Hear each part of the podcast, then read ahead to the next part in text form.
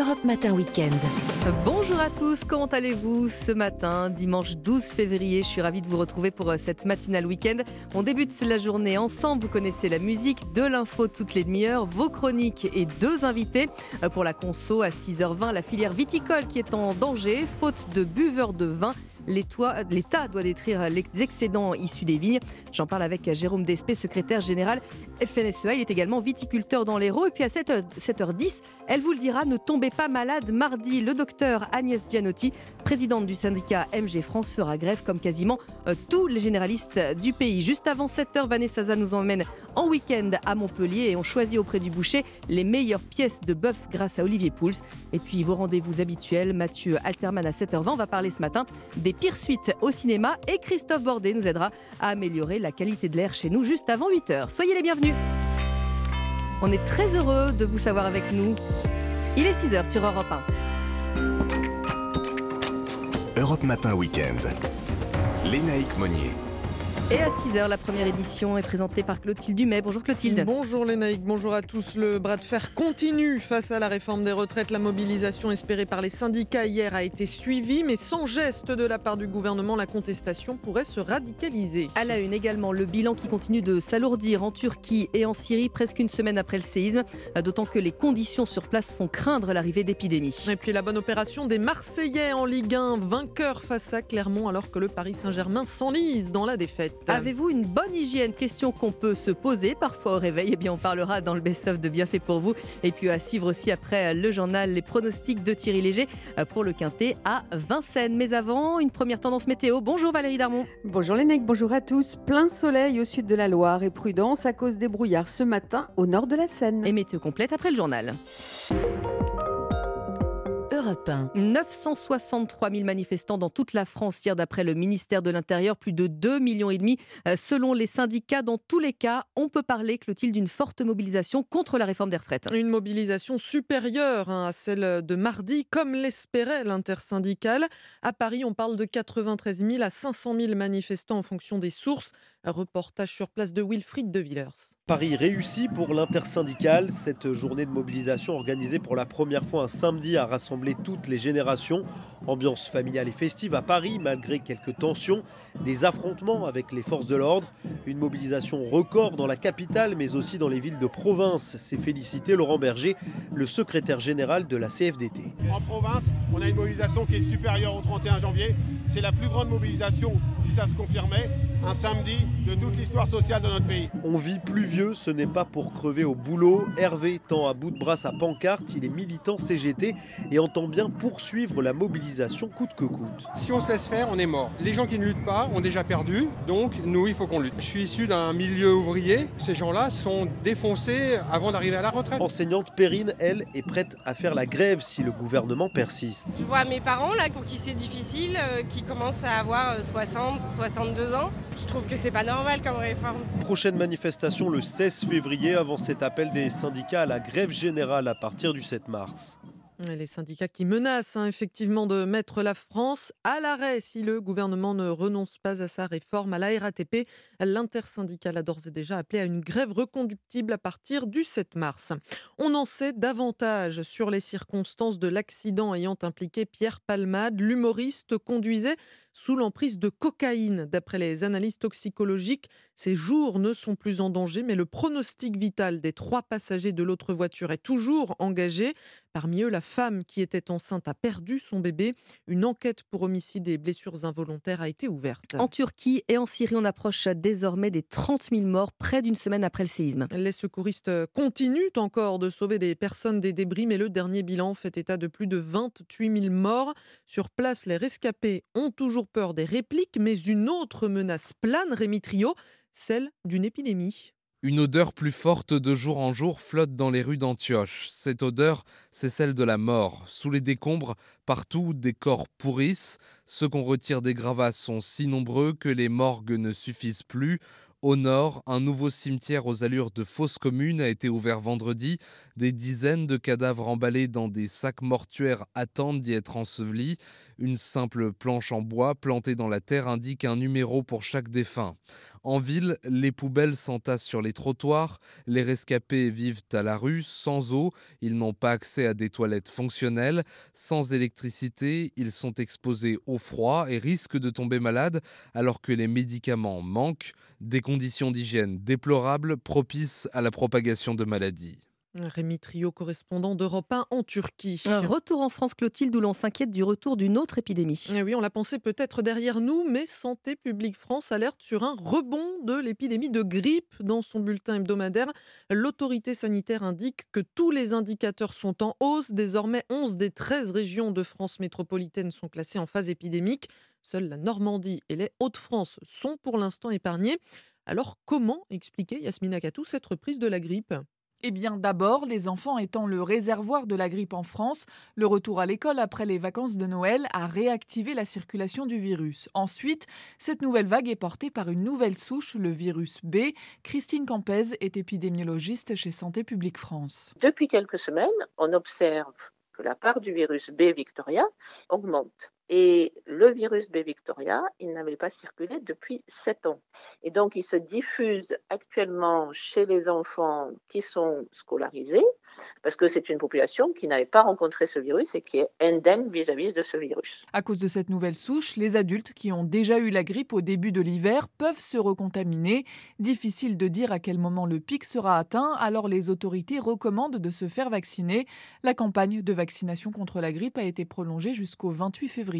Les précisions de Yasmina Katou. 6h05 sur Europe 1. Bon réveil avec euh, la page sport et ses incidents aux abords du stade de Clermont qui ont retardé hier de trois quarts d'heure le coup d'envoi euh, du match contre Marseille. Mais c'est finalement l'OM qui s'est imposé grâce à un doublé d'Alexis Sanchez. Le capitaine des Marseillais, Valentin Rongier, est donc forcément satisfait.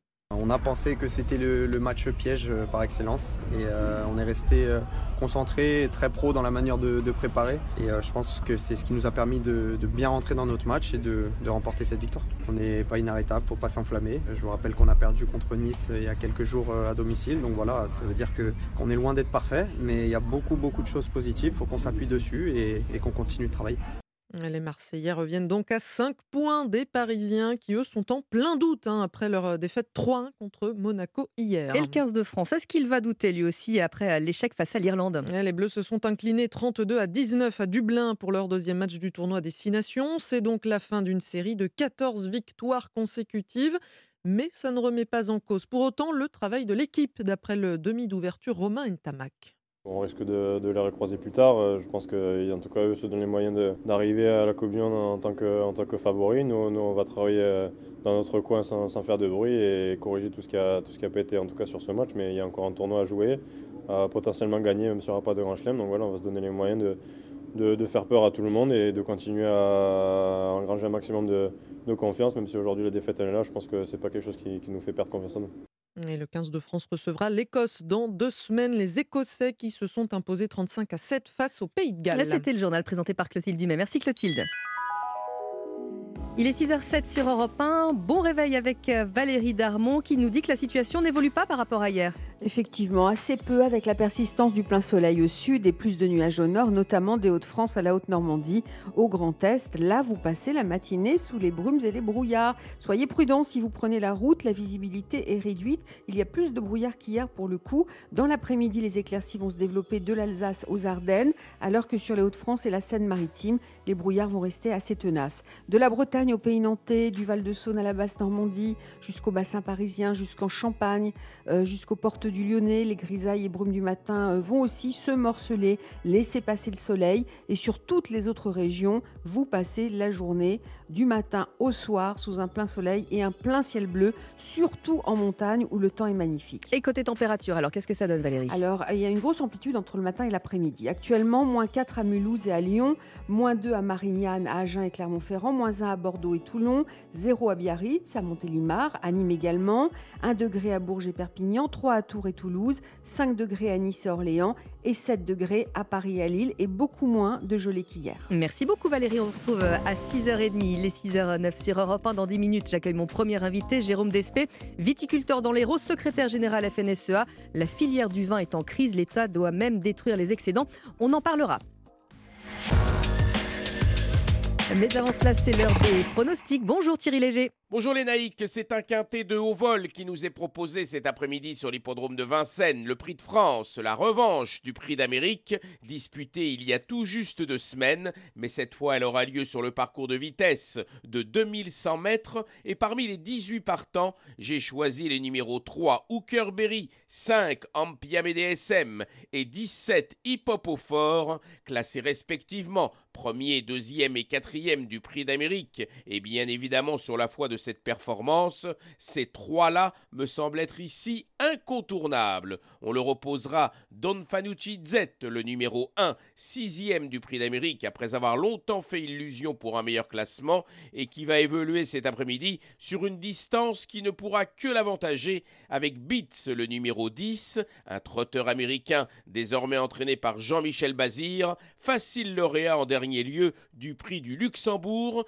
disputé sur ce tracé de vitesse des 2100 mètres. Enfin, les numéros 13 Orsidrim, 2 Onek et 9 Delia du Pomereux peuvent s'immiscer à l'arrivée de ce quintet, agrémenté d'une tirelire exceptionnelle d'un million d'euros. Mon pronostic 3, 5, 17, As 10, 13, 2 et 9. Merci beaucoup Thierry, bon dimanche. Europe 1, Bien fait pour vous. Julia Vignali et Mélanie Gomez. Mélanie et Julia qui se demandent ce matin si vous pensez avoir une bonne hygiène. Si on a des problèmes de peau comme de l'eczéma, psoriasis ou l'acné sur le corps et qu'on utilise le mauvais savon, vous nous avez dit que ça pouvait, c'est bien ça, provoquer encore plus de problèmes. hein. Exactement. En fait, il faut bien comprendre que les savons classiques, euh, ils vont avoir tendance à altérer la barrière cutanée. En fait, le savon, c'est fait à base de soude. La soude, c'est ce qu'on utilise pour euh, nettoyer les toilettes, pour nettoyer la maison, etc. Ah, charmant, ça On se met ça Donc, sur la peau, non? Et oui, alors évidemment, c'est avec un corps gras, donc c'est Mm. fait, voilà, c'est un- le procédé de Mais fabrication par du savon. exemple, les produits de supermarché là qui nous font envie avec des senteurs incroyables, Absolument. si on n'a pas de problème de peau, on peut les utiliser tout de même. Ah, En pratique, si ça déclenche pas de sécheresse ou si ça déclenche pas d'inflammation sur la peau, Y a pas de euh, souci. pourquoi pas Mais c'est vrai qu'il y a des alternatives très intéressantes, notamment en parapharmacie. Vous pouvez avoir des savons sans savon. Alors, ils ont un petit nom qui s'appelle Syndette pour synthétique détergent. Je ne sais pas si vous avez déjà vu ça Non. dans les pharmacies. Euh, vous demandez au pharmacien un Syndette, et donc ça, c'est un savon sans savon qui justement va avoir, en gros, euh, un pH. Vous savez, la pH, le pH, c'est le côté pH, ouais. acide ou Ouais, basique, neutre. qui va être pas neutre, mais adapté à la peau, parce que la peau, elle n'a elle pas un pH neutre. On, Ça, c'est un truc marketing de dire euh, savon pH Ouais. neutre, c'est super. Mais la peau, elle a un, un pH qui est plutôt acide. Donc, il faut avoir un pH qui soit un petit peu plus adapté. C'est vrai que les savons, ils ont tendance à être, euh, disons, un peu trop basiques, c'est-à-dire euh, pas suffisamment adaptés au pH de la peau. Autre chose, moi, que je préconise souvent aux patients, c'est les huiles lavantes. Ça, c'est le même principe. euh, c'est-à-dire qu'en fait, C'est un peu plus gras, non? Exactement. C'est en fait, vous avez des huiles végétales, donc c'est des, toujours des, des détergents synthétiques qui vont coller euh, au pH de la peau.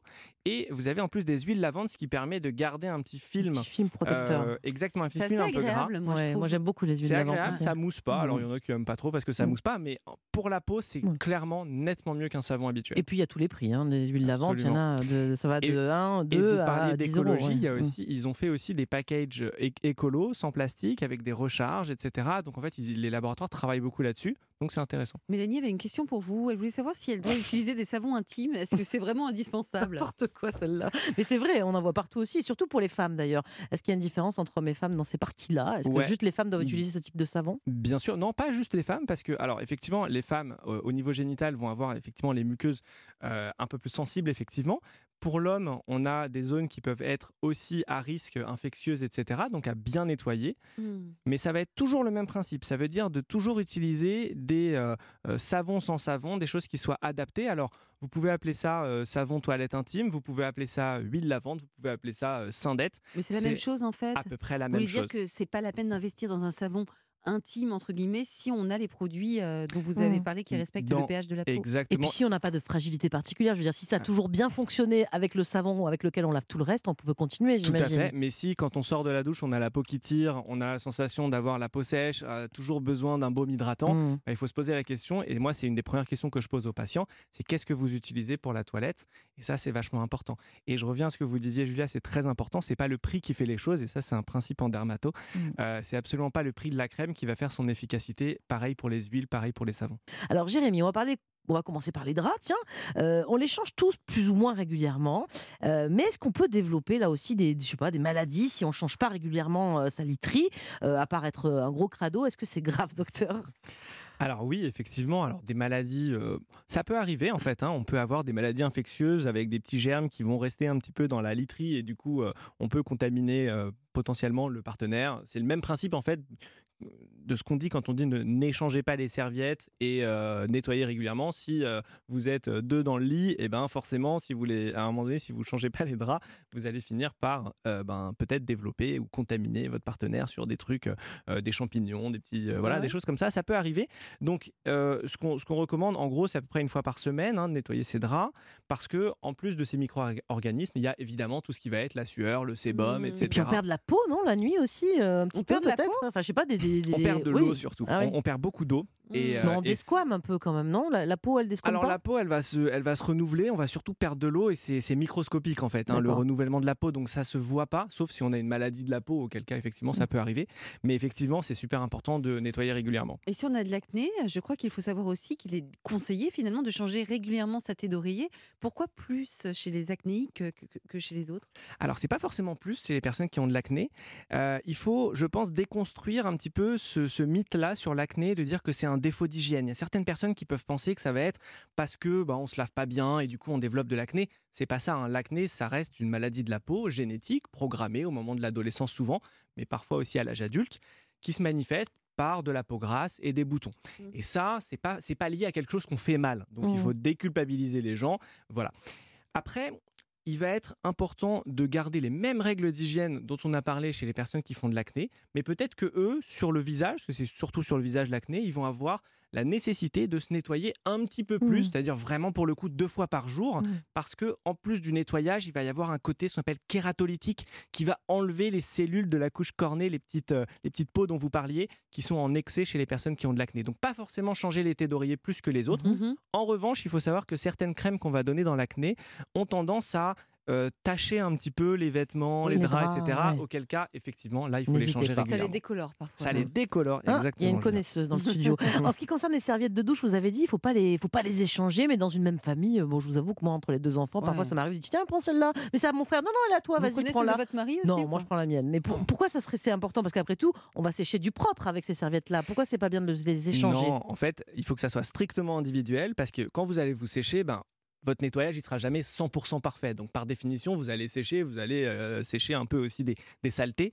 Et dès lors qu'il y aura des saletés sur la serviette, bah, si vous le partagez avec quelqu'un de votre famille, ben, il y a un risque mes saletés sont mes saletés, tes saletés chacun, sont tes saletés. Chacun ses microbes. Et quand on fait euh, son ménage, euh, je crois qu'il faut utiliser des produits, euh, enfin des gants, en fait, quand on manipule des produits ménagers. Pourquoi? Sinon, qu'est-ce que ça peut faire sur la peau de nos mains? Eh ben, en fait, les mains, c'est une zone super sensible parce que on a des vaisseaux qui sont très très sensibles au froid, au chaud. Il va y avoir tout un tas d'agressions sur les mains. Donc, comme on l'a dit tout à l'heure, c'est vraiment une zone où il faut vraiment faire super attention. Et effectivement, si vous avez tendance à utiliser des produits ménagers qui vont décaper, en fait, mmh. ben, vous allez forcément vous irriter. Donc, utilisez mmh. des gants. Alors, attention, il peut y avoir certaines allergies au latex, notamment, etc. Donc, voilà, parlez-en avec votre médecin. Mais dans tous les cas, pas de contact direct avec des produits détergents. Et bien fait pour vous que vous retrouvez euh, dès demain entre 11h et midi sur euh, Europe 1 et quand vous le souhaitez évidemment en podcast. D'ailleurs, euh, un podcast, on vous en a sélectionné un pour votre dimanche. On de raconte Sarah Abitbol un si long silence.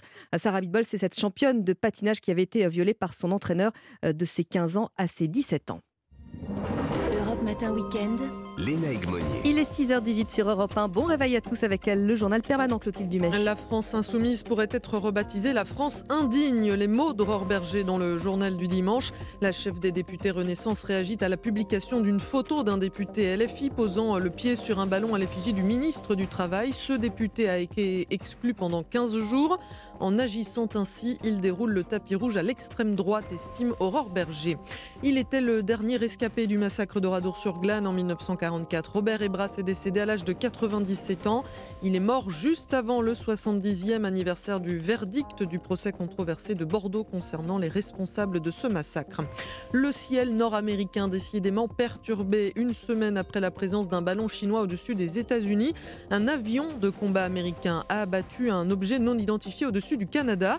L'opération a été menée sur ordre du Premier ministre canadien Justin Trudeau qui précise que son pays va récupérer et analyser les débris de l'objet. Un peu plus tard aux États-Unis, l'espace aérien a temporairement été fermé dans le Montana en raison d'une anomalie radar, mais aucun objet n'a été identifié. Et puis un Français récompensé à la cérémonie des Goya en Espagne, Denis Ménochet a remporté le prix du meilleur acteur dans Asbestas, désigné meilleur film espagnol. Un Goya d'honneur a aussi rendu hommage au réalisateur Carlos Saura, décédé vendredi. Merci beaucoup Clotilde. À tout à l'heure, il est 6h19 sur Europe 1. Bon réveil dans un instant. Mon premier invité pour parler de la crise de la filière viticole. Je serai avec Jérôme Despé, viticulteur dans l'Hérault et secrétaire général FNSEA. A tout de suite. Europe 1. BMW. Faites l'expérience du plaisir de conduire 100% électrique avec la BMW X. Le nouveau SUV compact BMW. Laissez-vous guider par son nouvel écran panoramique incurvé et sa navigation en réalité augmentée. En ce moment, la BMW iX1 Finition X-Line est à 590 euros par mois, sans aucun apport. Exemple pour une BMW iX1 X-Drive 30 X-Line. LLD 36 mois, 30 000 km réservé aux particuliers si accord par BMW Finance. Offre valable jusqu'au 31 mars 2023. Détails sur bmw.fr. Pensez à covoiturer. Europe Matin Week-end. Lénaïque Monnier. On parle de vin ce matin sur Europe 1 et de sa filière parce que c'est un constat. Nous buvons moins. Selon les statistiques de l'INSEE, la consommation annuelle de vin par Français est passée de 128 litres dans les années 60 à 36 en moyenne aujourd'hui. À tel point, on va développer ce sujet que l'État va subventionner la destruction euh, des excédents. Bonjour Jérôme Despé. Bonjour. Alors, vous êtes secrétaire général FNSEA, mais également euh, viticulteur dans l'Hérault. On voulait vous inviter à l'occasion notamment de la Wine Expo Paris euh, qui débute demain. Donc on vient de le dire, nous buvons moins, ce qui est probablement lié à des politiques de santé publique, mais qu'est-ce qu'on boit le moins? Écoutez, c'est le vin rouge. Donc aujourd'hui, effectivement, on a une déconsommation importante depuis 70 ans, amplifiée en 2022 par la situation liée au pouvoir d'achat, l'inflation. Hein. le consommateur a délaissé les rayons des vins pour aller sur le rayon de l'alimentation et on peut donc euh, le comprendre. Et aujourd'hui, c'est le rouge qui est plus pénalisé 15% de consommation en moins en grande distribution en 2022. Donc ça pèse énormément sur euh, des stocks euh, au niveau de, la production. Alors la conséquence, c'est que, je le disais en préambule, il y a trop de vignes en France et que l'État va dépenser jusqu'à 160 millions d'euros pour détruire les excédents viticoles et enrayer la baisse des prix. Comment on a pu en arriver là? Il y a deux situations. Hein. D'abord, il y a une situation conjoncturelle. Je pense que le secteur viticole subit une crise sans précédent depuis 2019. Euh, au niveau commercial, avec les taxes US, sont un conflit qui ne nous appartient pas, celui de l'aéronautique, le Covid, qui a fortement impacté euh, par la, fermeture de la restauration hors domicile, tous les mhm. salons professionnels qui sont fermés, l'export aussi qui s'est refermé, des aléas climatiques et maintenant des charges euh, donc importantes et le sujet du pouvoir d'achat. Je pense que le secteur viticole vit sur un plan conjoncturel une succession d'aléas qui nécessitent des réponses à part du gouvernement, du ministre donc, de l'Agriculture sur de la distillation, mais aussi des réponses qu'on doit avoir sur le plan euh, structurel. Il y a certains bassins de production qui souhaitent arracher donc la vigne parce qu'il n'y a plus d'adéquation euh, donc avec euh, le marché. Et c'est ce que nous devons trouver, c'est un équilibre pour pouvoir préserver notre vignoble et nos indications géographiques sur l'ensemble donc des territoires et conquérir de nouvelles parts de marché, notamment à, l'export. Et c'est ce qu'on va faire avant une Paris lundi. Alors, Jérôme Despé, plus personne ne veut être viticulteur aujourd'hui. Les exploitations sont, sont bradées, personne ne veut les reprendre non, on a une pyramide des âges qui nous est aussi euh, donc défavorable. Hein. Plus de 50% des plus de 55 ans euh, n'ont pas de successeurs. C'est pour nous une réelle donc, euh, difficulté. Il faut vraiment avoir une adaptation donc au marché. une déconsommation en France et au niveau donc européen, plus forte en France d'ailleurs par rapport aux campagnes qui stigmatisent le vin lorsqu'on parle donc d'alcool, alors que la consommation mondiale évolue de 2%. Donc le but, c'est de pouvoir donner des perspectives à ces viticulteurs, à ces jeunes pour aller conquérir de nouvelles parts de marché. Alors, euh, comment euh, la filière euh, viticole, Jérôme Despeux, peut se sortir de cette crise? Ben, Il faut pouvoir donc se mobiliser, il faut pouvoir investir. On a pour cela une organisation commune des marchés. On met 270 millions d'euros par an pour restructurer notre vignoble, pour être plus en adéquation avec les attentes donc des consommateurs. On investit dans la modernisation de nos outils, de, nos chais, de nos mises en, bouteille, et puis dans la promotion donc, euh, de nos produits. Je pense qu'il faut euh, vraiment, vis-à-vis de l'export, euh, gagner de nouvelles parts donc, de, de marché. Aujourd'hui, on perd des parts de marché au niveau de l'export au profit d'autres pays, d'ailleurs européens ou extra-communautaires. Donc nous devons nous mobiliser pour conquérir ces parts donc, de marché par une politique plus volontariste au niveau donc, de l'export. Alors, question euh, d'actualité, euh, Jérôme Despé, les agriculteurs ont défilé à Paris, c'était mercredi, on a vu euh, défiler les tracteurs. Vous, les viticulteurs, est-ce que vous êtes également concernés par l'interdiction de, certains pesticides qui ont poussé les agriculteurs à venir devant les invalides cette semaine? Oui, on, a toujours de plus en plus de, contraintes. Hein. Vous savez que la viticulture fait des efforts euh, très importants, notamment de la certification environnementale, dans le bio, qui aujourd'hui a un certain nombre de difficultés. Et parfois, on se retrouve dans des impasses, hein, dans des impasses liées sur un certain nombre donc euh, d'intrants pour protéger euh, nos vignes par rapport donc, donc, donc aux maladies. Donc c'est pour ça qu'on dit pas d'interdiction sans solution. Je pense qu'il faut défendre nos moyens de, production si on veut être compétitif et ne pas être concurrencé par des pays donc, du Nouveau Monde qui n'ont pas les mêmes règles euh, que, que, les nôtres. Ce que nous demandons, c'est vraiment de pouvoir préserver ces moyens de, de, production qui sont importants pour la filière viticole, mais aussi pour l'agriculture française. Et c'est en ça également euh, que cette euh, Wine Expo Paris euh, va être utile hein, pour parler évidemment des problèmes de votre, de votre filière. En tout cas, merci beaucoup Jérôme Despé d'être venu nous parler de votre secteur ce matin. Je rappelle que vous êtes secrétaire général FNSEA et que vous êtes également viticulteur dans l'Hérault. Vous restez avec nous sur Europe 1 dans un instant le journal de 6h30 et avant cela la musique Liso To Be Loved. Et c'est tout nouveau, c'est Liso To Be Love qui vous réveille sur Europe 1. Merci d'être avec nous. Il est 6h28. On va se retrouver dans un tout petit instant pour euh, le journal de 6h30 en compagnie de Victor Pourchet. À tout de suite. Il peut être la Révolution française. Et même la Révolution industrielle. Il peut également être Roi Soleil. Et Prince des Ténèbres. Mai 68. Et maintenant, les barricades sont en feu. Ou bien encore la Révolution d'octobre. Mais il est surtout historiquement vôtre. Bonjour, ravi de vous retrouver. Historiquement vôtre par Stéphane Bern, plus de récits, plus d'immersion, plus de récréation. De nouveaux rendez-vous aussi. Historiquement vôtre. Du lundi au vendredi à partir de 16h. Et quand vous voulez en podcast et sur l'appli Europe 1. Europe Matin Weekend. Lénaïque Monnier. Il est quasiment 6h30 sur Europe 1. Merci de nous rejoindre. Bon courage si vous allez travailler et patience si vous êtes euh, sur la route pour les vacances. L'information de ce samedi matin, c'est avec Victor Pourchet. Bonjour Victor. Bonjour Lénaïque, bonjour à tous.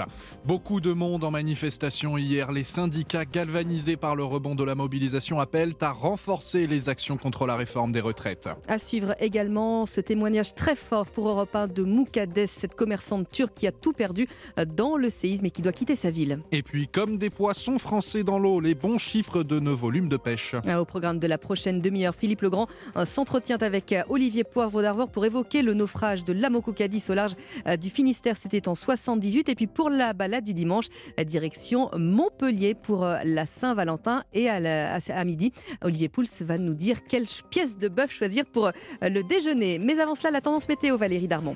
Eh bien, Montpellier sous le soleil, ressenti printanier aussi dans le sud-ouest et surtout une grande amplitude des températures entre ce matin et cet après-midi par endroits sous un plein soleil sur les trois quarts du pays. Et météo complète après le journal.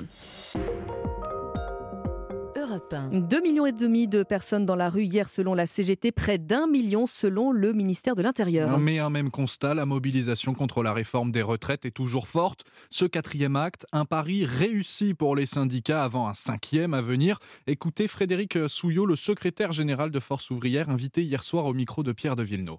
Ben, le bilan, il est très très bon. Euh, plus de monde que le 31 janvier pour nous, euh, de tout ce qui nous est remonté, de toute la France. et puis euh, une mobilisation massive et ancrée socialement, notamment dans les villes de province. Il y avait plus de gens aussi que nous n'avions pas vu encore dans les manifestations. Si on ajoute le chiffre d'aujourd'hui plus celui de mardi dans la même semaine, c'est un record comme nous n'avons jamais connu. Si le gouvernement ne nous entend pas, ben, nous mettrons la France à l'arrêt le 7 mars. Le 7 mars, donc, jour où l'intersyndicale RATP annonce d'ores et déjà un débrayage reconductible. L'humoriste Pierre Palmade était sous l'emprise de cocaïne lors de son accident de voiture vendredi soir. Ses jours ne sont plus en danger, mais le pronostic vital de trois autres victimes est toujours engagé.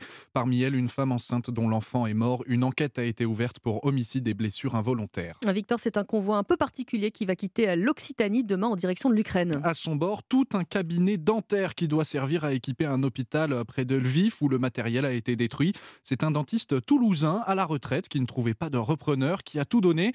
À Toulouse, le reportage de notre correspondant Benjamin Peter.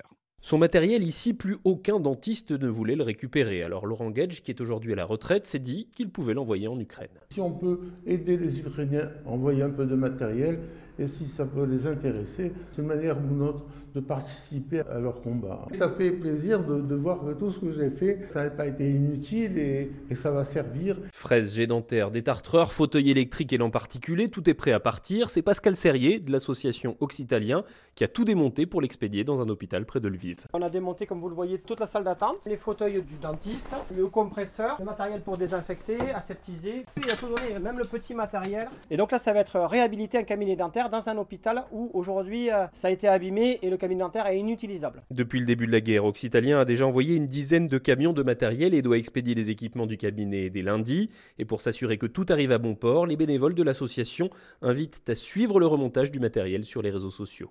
À Toulouse, Benjamin Peter, Europe 1. À l'étranger, le bilan du séisme en Turquie et en Syrie va bientôt doubler. Voire plus, selon un représentant des Nations Unies, il est aujourd'hui de 28 000 morts dans les deux pays, mais aussi des millions de déplacés. C'est le cas de Moukades, une commerçante d'Antioche en Turquie. Elle n'a plus rien et doit partir. Tous nos amis ont abandonné la ville. Ils sont tous partis. Ce n'est plus un endroit vivable désormais. Ma ville bien-aimée pue le cadavre. Que Dieu vienne en aide à tout le monde. Tout ce qui est matériel, ça n'a aucune importance vraiment. Mais ici, c'était une très belle ville. Tout le monde s'entendait très bien. Les sunnites, les alaouites, les chrétiens et les juifs. C'est terrible, s'il vous plaît, faites-le savoir. La ville d'Antioche n'existe plus. Un témoignage poignant au micro de Rémi Trio, correspondant d'Europe 1 en Turquie. La psychose dans le ciel de l'Amérique. Ce matin, l'espace aérien du Montana aux États-Unis a été fermé après la détection d'un objet volant non identifié. C'était en fait une erreur de radar. Dans la nuit, le Canada a lui bien abattu un appareil inconnu. Euh, il est 6h34 sur Europe 1. Bienvenue euh, si vous nous rejoignez. On va passer, euh, Victor, du ciel à la mer avec cette bonne nouvelle pour les poissons français. Ah oui, les volumes se sont améliorés en 20 ans selon une étude de l'Institut français de recherche pour l'exploitation de la mer. La moitié de la pêche française provient aujourd'hui de l'exploitation durable. C'est deux fois plus qu'au début des années 2000. Mais depuis cinq ans, ces progrès stagnent, alors qu'il faudrait euh, aller plus loin d'après les scientifiques, Louis Salé. Oui, parce que l'Union européenne a fixé un objectif qui n'a jamais été atteint. Elle visait 100% de population de poissons pêchés durablement en 2020 et on en est encore loin, explique Alain Bizot. Il est biologiste des pêches à l'Ifremer. Les progrès continuent, mais euh, c'est lent parce que lorsqu'on diminue la pêche, euh, bah, il faut du temps pour que les populations se reconstituent. Donc c'est un processus lent. L'augmentation, elle n'est pas aussi euh, continue que ce qu'on espérait. La quantité de cabillaud et de merlus notamment reste particulièrement fragile. Par exemple, le cabillaud, euh, c'est la surpêche qui a conduit à ça, mais cette espèce, elle est très fragile, très sensible au réchauffement euh, climatique, au réchauffement des eaux. Le merlu en, Méditerranée, c'est en grande partie parce qu'il est très surpêché. Il n'y avait pas de réglementation à part la taille minimale jusqu'à ces dernières années, mais on est encore loin de retrouver des niveaux euh, de merlu en bon état. C'est pas encore pour demain. En France, près du quart des populations pêchées sont encore surexploitées, mais l'Ifremer reste optimiste. Pour les chercheurs, il suffit de peu pour s'améliorer. Les explications de Louise Salé pour Europe 1. Et pour finir, euh, Lénaïque, je vous propose une balade en deux chevaux. Ça vous va Ah bah oui. Allez, on part au, cœur du massif du, du Tanneron entre les Alpes-Maritimes et le Var, connu pour son mimosa à Mandelieu. À Mandelieu, pardon, c'est sa fête euh, jusqu'à mardi. Alors en voiture, avec notre correspondant Frédéric Michel et Virginie, alias Mademoiselle Riviera. On va partir dans le massif du Tanneron. Vous allez voir, il y a de très beaux points de vue avec la mer, avec les montagnes enneigées, le Mercantour, c'est super beau. On monte dans le village, on va aller se faire une dégustation dans les champs de mimosa et ensuite on ira rencontrer un mimosiste. Vous me dites, je peux décapoter complètement. Vous risquez d'avoir un peu plus frais. J'ai des petites écharpes derrière si vous voulez, des petits plaids. Allez, c'est parti. L'Office de tourisme Sophie Brugerolles de l'Office de Bandelieu. propose toute une série d'animations autour du thème du mimosa. Randonnée, balade à vélo. Là, on est avec euh, Mademoiselle Riviera pour la deux chevaux. Peut-être qu'on va aller d'abord déguster la tarte mimoisis de Mathieu Marchand. Chef pâtissier au domaine Barbosi. On est sur une base de pâte sucrée aux amandes avec un appareil à cheesecake, avec une essence de mimosa, une cacahuète caramélisée et une ganache chocolat blanc. Les autres produits, il y a le sirop, le confit de mimosa. Ah ouais, c'est délicieux. On vient de traverser la forêt où on avait beaucoup de mimosa sauvages, qui sert plus pour la parfumerie. On voit que le mimosa ici, il est cultivé. Alors là, on va mettre la table. C'est génial parce qu'au fond, il y a un gros mimosa là-bas, on le voit sur les photos. La petite escapade proposée par le correspondant d'Europe 1, Frédéric Michel. Et puis un mot de, de football, ça roule en Ligue 1 pour Marseille. Vainqueur hier euh, de Clermont 2-0, le Paris Saint-Germain lui cale à nouveau. Défaite 3-1 contre Monaco. Et la suite de cette journée de Ligue 1, c'est évidemment euh, ce dimanche avec euh, le match que vous pourrez suivre en direct et en intégralité sur Europe 1. Ce soir dans Europe 1 Sport, ce sera Lyon face à Lens. Merci Victor. Il est 6h37 sur Europe 1. Valérie Darmon, il fait plutôt beau, hein? Et oui, il fait tellement beau à Mandelieu et sur toutes les Alpes-Maritimes, jusque sur le Roussillon. Le temps reste calme de toute façon sur nos régions euh, grâce aux conditions anticycloniques solidement ancrées et durables. Il fait aussi très très beau en montagne et sur tout le quart sud-ouest, tout le midi. La grisaille qui persiste ce matin au nord de la Seine, sur le Grand Est euh, ou sur le Val de Saône où vous êtes dans les nuages bas et les brouillards. Attention aux problèmes de visibilité. La bonne nouvelle, c'est que dans l'après-midi, la grisaille va régresser. Le ciel va rester juste chargé de l'embouchure de la Seine au nord du bassin parisien, ainsi que sur le nord Picardie jusqu'aux Ardennes, et les éclaircies qui vont percer par la Bretagne au Val-de-Loire. Ailleurs, le temps est tout simplement bien ensoleillé, donc des Alpes à la Provence. Et les températures sont en hausse Effectivement, Ah. d'un à deux degrés, ça fait du bien, et elles vont poursuivre cette hausse Ah. toute la semaine. Deux, doublement A. Exactement. 15 à Saint-Géron, à Brive-la-Gaillarde, à Guéret et à Nîmes cet après-midi. 14 à Toulouse et Mont-de-Marsan ainsi que Manosque et Embrun ainsi que Carcassonne. 13 degrés donc à Nice, à Marseille, à Bordeaux et à Agen. 11 à Besançon, à Valence et Quimper. 10 degrés à Saint-Brieuc, à Chartres et Châteauroux ainsi que Lille. Et en région parisienne, il fera 10 degrés également. Merci beaucoup Valérie Darmon, il est 6h39 sur Europe 1. Vous restez avec nous, on a encore un très beau programme à vous proposer. On va passer le week-end à Montpellier avec Vanessa Za et Olivier Pouls euh, nous indiquera quelle pièce de bœuf il faut demander à son boucher. Mais avant cela, une date, une histoire. Philippe Legrand, vous recevez ce matin sur Europe 1 Olivier Poivre d'Arvor, ambassadeur des pôles. Il va parler avec vous de l'Amoco Cadiz. Tous les petits Finistériens de l'époque se souviennent des oiseaux pleins de mazout, des galettes qui tachaient les serviettes de plage. Retour sur cette terrible marée noire du côté de Port-Salle. Bonjour Philippe. Bonjour Léoneg, bonjour à tous. Retour en Bretagne en 1978. Bonjour Olivier Poivre d'Arvor. Bonjour Philippe. Écrivain, philosophe, diplomate, mais aussi ambassadeur de France en Tunisie, vous êtes aujourd'hui l'ambassadeur des pôles, une mission qui vous permet de renouer avec votre passion pour les grands espaces naturels. Vos livres sont riches d'une culture multiple et d'une sensibilité profonde. On vous lit parfois jusqu'aux larmes des émotions. C'est notamment l'effet général produit par votre ouvrage Le jour où j'ai rencontré ma fille qui raconte l'adoption de Faiza. Olivier Poivre d'Arvor, la mer vous inspire à la fois des voyages, des actions de sauvegarde des océans, des livres avec lesquels vous décrochez le prix des écrivains bretons ou encore le Renaudot. Votre dernier opus s'intitule Voyage en mer française. On navigue ici dans l'histoire et dans la beauté des couleurs marines au fil d'une exploration au long cours. Olivier Poivre d'Arvor, ce matin, vous avez choisi de revenir sur le 16 mars 1978. Le naufrage de l'Amoco Cadix provoque une terrible marée noire. Les faits, les réactions au micro d'Europe 1. Maintenant, bah, il n'y a plus qu'à subir les conséquences. Mais dans, dans 10 ans, d'ici les rochers, il n'y aura pas de vernis dessus, il n'y aura plus d'algues, il n'y aura plus de plancton, donc automatiquement il n'y aura plus de poisson, parce que le poisson, lui, il ne va pas rester dans le coin, c'est pas possible. Les oiseaux, je suis venu d'Argenton jusqu'à ici, j'ai pas vu un oiseau sur la mer. Mais les oiseaux, euh, chez nous, il y a des réserves d'oiseaux, il y a la réserve des sept îles. Cette réserve au large de Carantec. Bah, cette réserve, qui risque de lui arriver, elle risque de partir.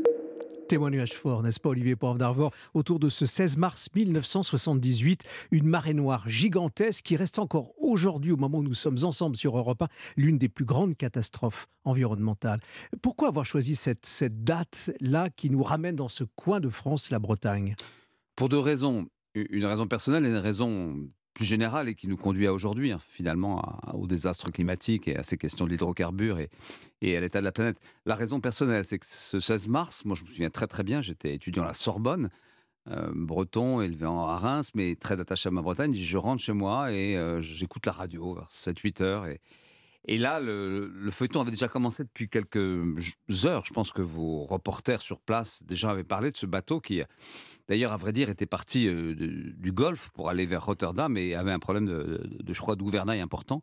Oui, un problème de bar, l'avarie de bar. Ah ouais, et, et, mmh. qui le savait euh, C'était un bateau euh, américain, mais sous pavillon libérien. Et la Moko Cadiz était depuis 9 h du matin en situation de détresse. La mais, mer était très agitée. Ah, la mer était agitée, mais enfin bon, quand même, euh, il, était, il, était, loin des côtes. Hein. Et en fait, il était loin des côtes, mais je ne veux pas mettre en cause du tout la marine nationale, mais la marine nationale n'a pas pu intervenir parce qu'elle n'avait pas de bâtiment qui pouvait le tirer ou l'éloigner. Il y a eu des tentatives qui n'ont pas abouti. Mais pas de la marine nationale qui n'a pas les moyens. Et d'ailleurs, après ça, sont nés, après cet terrible accident, ce qu'on appelle les abeilles, qui sont ces bateaux de sauvetage extrêmement importants que la marine utilise si bien. Et donc ce, bateau, en effet, et je me souviens en direct, je ne sais pas quelle radio pour tout vous dire, allez, mettons que ce soit Europe 1, en direct, euh, on a entendu, parce que c'était suivi d'assez près, l'échouage, et c'était, je crois, le soir, un peu plus tard, vers 21h, que ce bateau s'est échoué. On mesurait un petit peu quand même ce que c'était, parce que moi, gamin, je me souviens du Torrey Canyon en Bretagne. Euh, ça avait eu des effets très forts, euh, mais c'était une petite, une petite marée noire. Là, ça va être la plus grande au monde. Hein. C'est 230 000 euh, tonnes de fuel qui vont s'échapper. Il y en aura quelques-unes après, mais elles seront dérisoires à côté de ça. C'est la plus grande au monde partout. Il n'y a jamais eu ça. Et, ça a été terrible. Et donc, euh, ma première réaction, c'était de dire il faut que j'aille, parce que c'était mon pays. Moi, j'ai l'impression que c'était ma maison, qui est très Gastel, très Burden, Perros-Guirec. On a entendu parler de la réserve des Sept-Îles, etc. Mais je crois que c'était pas un week-end. Et je suis parti le week-end en train, c'était long à l'époque. Et, euh, et, je suis resté une semaine sur place parce que c'était... Pour aider, pour accompagner, oh, pour être là, pour nettoyer, tenter de nettoyer. Ben, on était tous là, on avait des, espèces de petites, de petites balayettes, des, sacs, des mhm. C'était dérisoire parce que c'était partout une odeur terrible, plus de vie parce qu'il y avait plus d'oiseaux, il n'y avait plus rien. Il y a eu, je crois, 20 000 cormorans qui sont morts, 20 000 oiseaux qui sont morts. Plus, plus rien, quoi. La, la mort qui s'était établie avec cette espèce de plaque de, plaque de, de mazout, de, mazout qui était comme une plaque de plomb comme ça sur la mer. Et c'était terrible parce que on savait aussi que ça allait avoir des influences, une influence terrible sur euh, l'économie bretonne, sur euh, toute l'économie des, des, personnes qui étaient là, des pêcheurs, etc. De Port-Salle qui était évidemment là, mais au-delà de, Brest, toute la côte bretonne, quoi, tout le Finistère. Et, et je dois dire que c'est ce jour-là qu'honnêtement, moi je n'avais aucune conscience écologique il y a 20 ans. Bon, se dire en 78, pas beaucoup, peu de gens n'avaient. Enfin, il y avait René Dumont quand même que je me suis dit quand même la planète c'est fragile. Hein. Un bateau peut amener une catastrophe humaine pareille. La mission qui est la vôtre aujourd'hui, euh, vous l'ambassadeur des pôles, Olivier Porand-d'Arvor, elle vous euh, confronte à toutes ces, questions-là. Vous revenez d'ailleurs hein, euh, de ce, coin du monde où on voit la glace de, très près. Allez, quelques mots. Oui, alors d'abord c'est une mission formidable. C'est les pôles, c'est les océans, les fleuves, toutes les zones humides, les glaciers, etc. Euh, j'ai succédé à Michel Rocard et puis après à Ségolène Royal. C'est un nouveau portefeuille. Mais, ce portefeuille, il est formidable. C'est 80% de la surface du globe. Et, l'endroit dont, vous parlez, c'est là où j'ai passé 15 jours, là, au pôle sud, au pôle sud géographique, hein, vraiment au point où euh, et, Scott euh, se sont battus pour découvrir cette partie euh, du monde. Pôle historique, comme vous le dites. Oui, c'est un pôle historique. C'est vraiment l'endroit où l'endroit, bah, c'est le plus bas. Il faisait très froid, pourtant c'était l'été, mais au-delà de ça, il faut aller sur les côtes euh, de l'Antarctique. Et là, on voit, notamment sur l'Antarctique de l'Ouest, ce qu'on appelle le vélage, c'est-à-dire le détachement des glaciers, qui est considérable. Vous avez des, glaciers grands comme des demi, des demi euh, comme la Corse par exemple, ou comme Paris, qui se détachent et qui fondent. L'Antarctique, si jamais ça fondait, ça fondra pas d'un coup, mais euh, c'est 3000 mètres de glace, ça veut dire 69 mètres d'élévation au niveau de la mer à l'échelle mondiale. Alors, je peux vous dire, c'est 2 milliards à 3 milliards de réfugiés climatiques. Mais quand on vous lit, et je pense à ce nouveau livre, beau livre, Voyage en mer française, euh, qui euh, paraît aux éditions Place des Victoires, euh, c'est à la fois la beauté de cette mer et, la force des histoires. les, deux réunis, au fond, nous donnent envie d'y croire. Ah oui, non, mais la, mer, c'est fascinant. Nous sommes des mériens, on le répète souvent avec Jacques Roger, que vous connaissez bien. L'architecte de la mer. Voilà, nous sommes des mériens, des vrais mériens. Euh, et alors les Français, nous sommes vraiment des vrais grands mériens, puisque nous avons le deuxième plus grand domaine maritime au monde, hein, avec 10 millions de kilomètres carrés. C'est-à-dire qu'on a 20 fois plus de propriétés sur mer que sur terre, nous Français. Et il faut quand même juste dire que c'est 96% de cette propriété maritime, on la doit aux Outre-mer, principalement la Polynésie française, la Nouvelle-Calédonie, hein, près de 5 millions de kilomètres carrés euh, de, mer. Donc c'est extrêmement important. Ça nous donne d'ailleurs un devoir à nous, hein, euh, français, par rapport à d'autres pays, de la préservation de la, biodiversité. Je pense en ce moment à ces sujets d'extraction ou d'exploitation des fonds marins pour lesquels nous sommes avec le président de la République qui est mon patron, mais, mais au-delà de ça, qui est surtout euh, en effet très sensible à cette question d'une possible exploitation qui pourrait vraiment aggraver déjà l'état de l'océan. L'océan va pas très bien. Hein. On va se quitter avec la mer, euh, Olivier Podravor, qui est euh, justement celle de Jacques Brel, euh, avec la mer du Nord, qu'il chante, lui le poète. Et vous nous avez aujourd'hui raconté ce 16 mars 1978, l'une des plus grandes marées noires, la catastrophe de l'Amococadix. Votre livre s'intitule Voyage en mer française.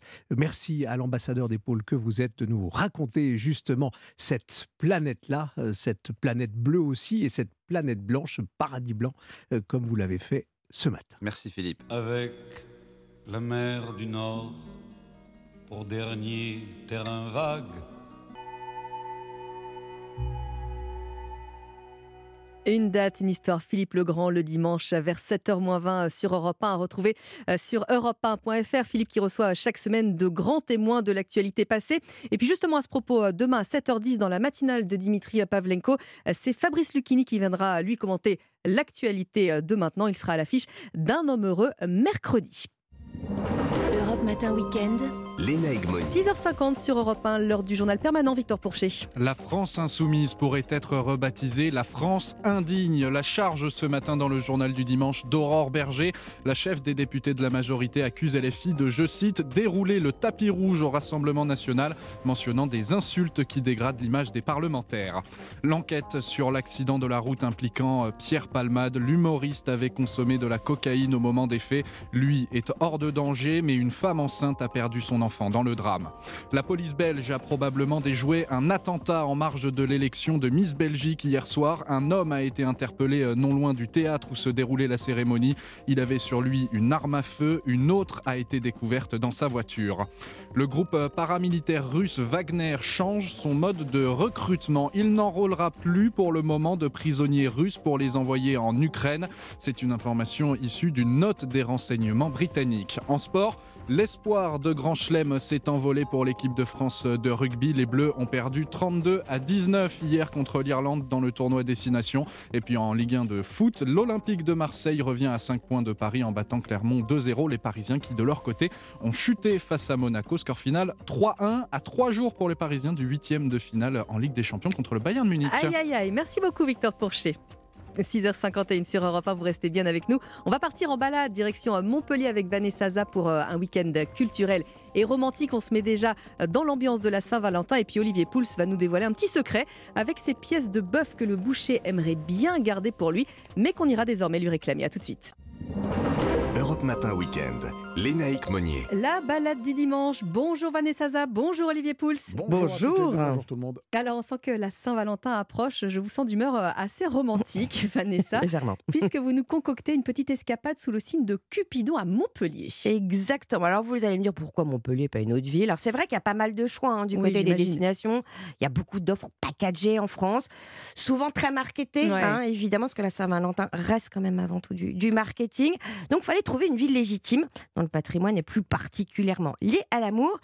Eh bien, c'est le cas de Montpellier. Alors on va partir donc arpenter cette, cette écusson, ce centre-ville, sur les traces de Cupidon, en commençant par la cathédrale de Maglone, mm. euh, qui n'aurait jamais vu le jour euh, sans une belle histoire d'amour que nous raconte Yulia Mezentseva, conférencière. Pierre et Maglone. Pierre qui était le fils du comte de Provence et Maglone, une jolie princesse du roi de Naples.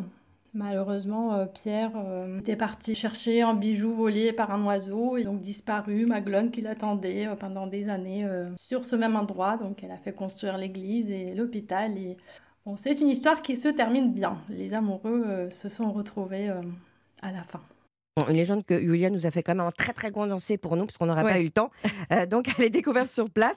C'est toute une, toute une épopée. Et alors après la cathédrale, est-ce qu'on partirait pas sur la place de la comédie? Ce serait trop beau Ça serait trop beau Bah oui. Bah ouais, on bah y va? en fait, bah ouais, on y va. Et en plus, donc il y a vraiment une histoire. C'est pas du marketing. La place de la comédie, qui est euh, quand même la plus vaste place piétonne d'Europe était déjà un lieu de rencontre et de séduction très prisé à la belle époque. En fait, on se retrouvait dans les cafés euh, qui bordaient la place et qui disposaient, eux, de salons dédiés aux rencontres amoureuses. Alors, euh, on dit qu'on venait sur cette place faire l'œuf, ah. c'est-à-dire se balader, faire connaissance. Pourquoi? Bah Parce que la place est tout simplement Ah ovale, elle a la forme d'un œuf, et on la surnomme maintenant la place de l'œuf. Alors j'apprends plein de choses avec vous encore une fois euh, ce matin. un dernier lieu peut-être sur les traces de Cupidon à Montpellier? Eh bien oui, la faculté de médecine, ah bon qui est la plus ancienne d'Europe, toujours en activité. Alors en effet, quel rapport avec l'amour? Réponse de Julia. C'est l'occasion de, de, parler des médecins euh, célèbres, notamment du docteur François Boissier de Sauvage de la Croix, qui a fait sa thèse euh, sur l'amour. Il a présenté euh, pour sa licence une dissertation sur l'amour. Il se pose la question, est-ce qu'on peut guérir l'amour par les plantes? On n'a qu'à demander à Michel Sardou. Exactement. Allez-y aux écoutes, elle court, elle court. Ouais, bah, la maladie d'amour, Ah parce que justement, il considère que c'est une maladie. Alors, il s'appuie sur des textes antiques, hein, évidemment, mais ça lui a quand même valu le titre de médecin de l'amour. Donc, selon lui, il faut éviter le chocolat, le Ah. vin. Ouais, on est- on- là, c'est, c'est- c'est- bon, hein, bref, c'est pas pour nous l'amour, on est bien d'accord, les naïcs. Et privilégier les laitages, les tisanes d'orge, les racines de nénuphar. Vous voyez ce qu'il nous reste à faire. Alors une petite fiche pratique pour euh, cette balade. Alors pour cette euh, visite guidée Saint-Valentin qui a lieu chaque année à la Saint-Valentin, mais aussi sur demande tout au long de l'année, bah faut Mhm. se tourner vers Montpellier Tourisme. Et puis pour une belle adresse romantique, le domaine de Verche.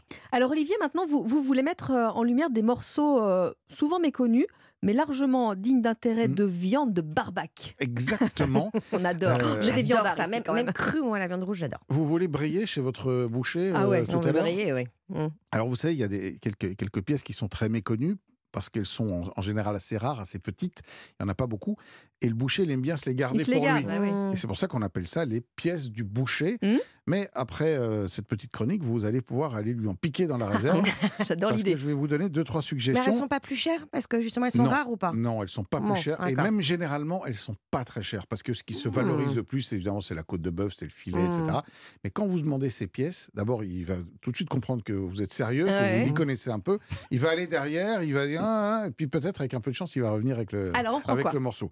Alors, on peut commencer par la poire. Ah oui. Ah, la poire, oui. La poire, c'est une, une- une forme de poire. Vous allez voir que toutes ces pièces, en réalité, euh, ont le nom de la forme qu'elles ont. Donc, c'est assez rond, c'est assez charnu, euh, c'est très tendre, euh, c'est très moelleux. Je trouve ça pas mal. Mhm.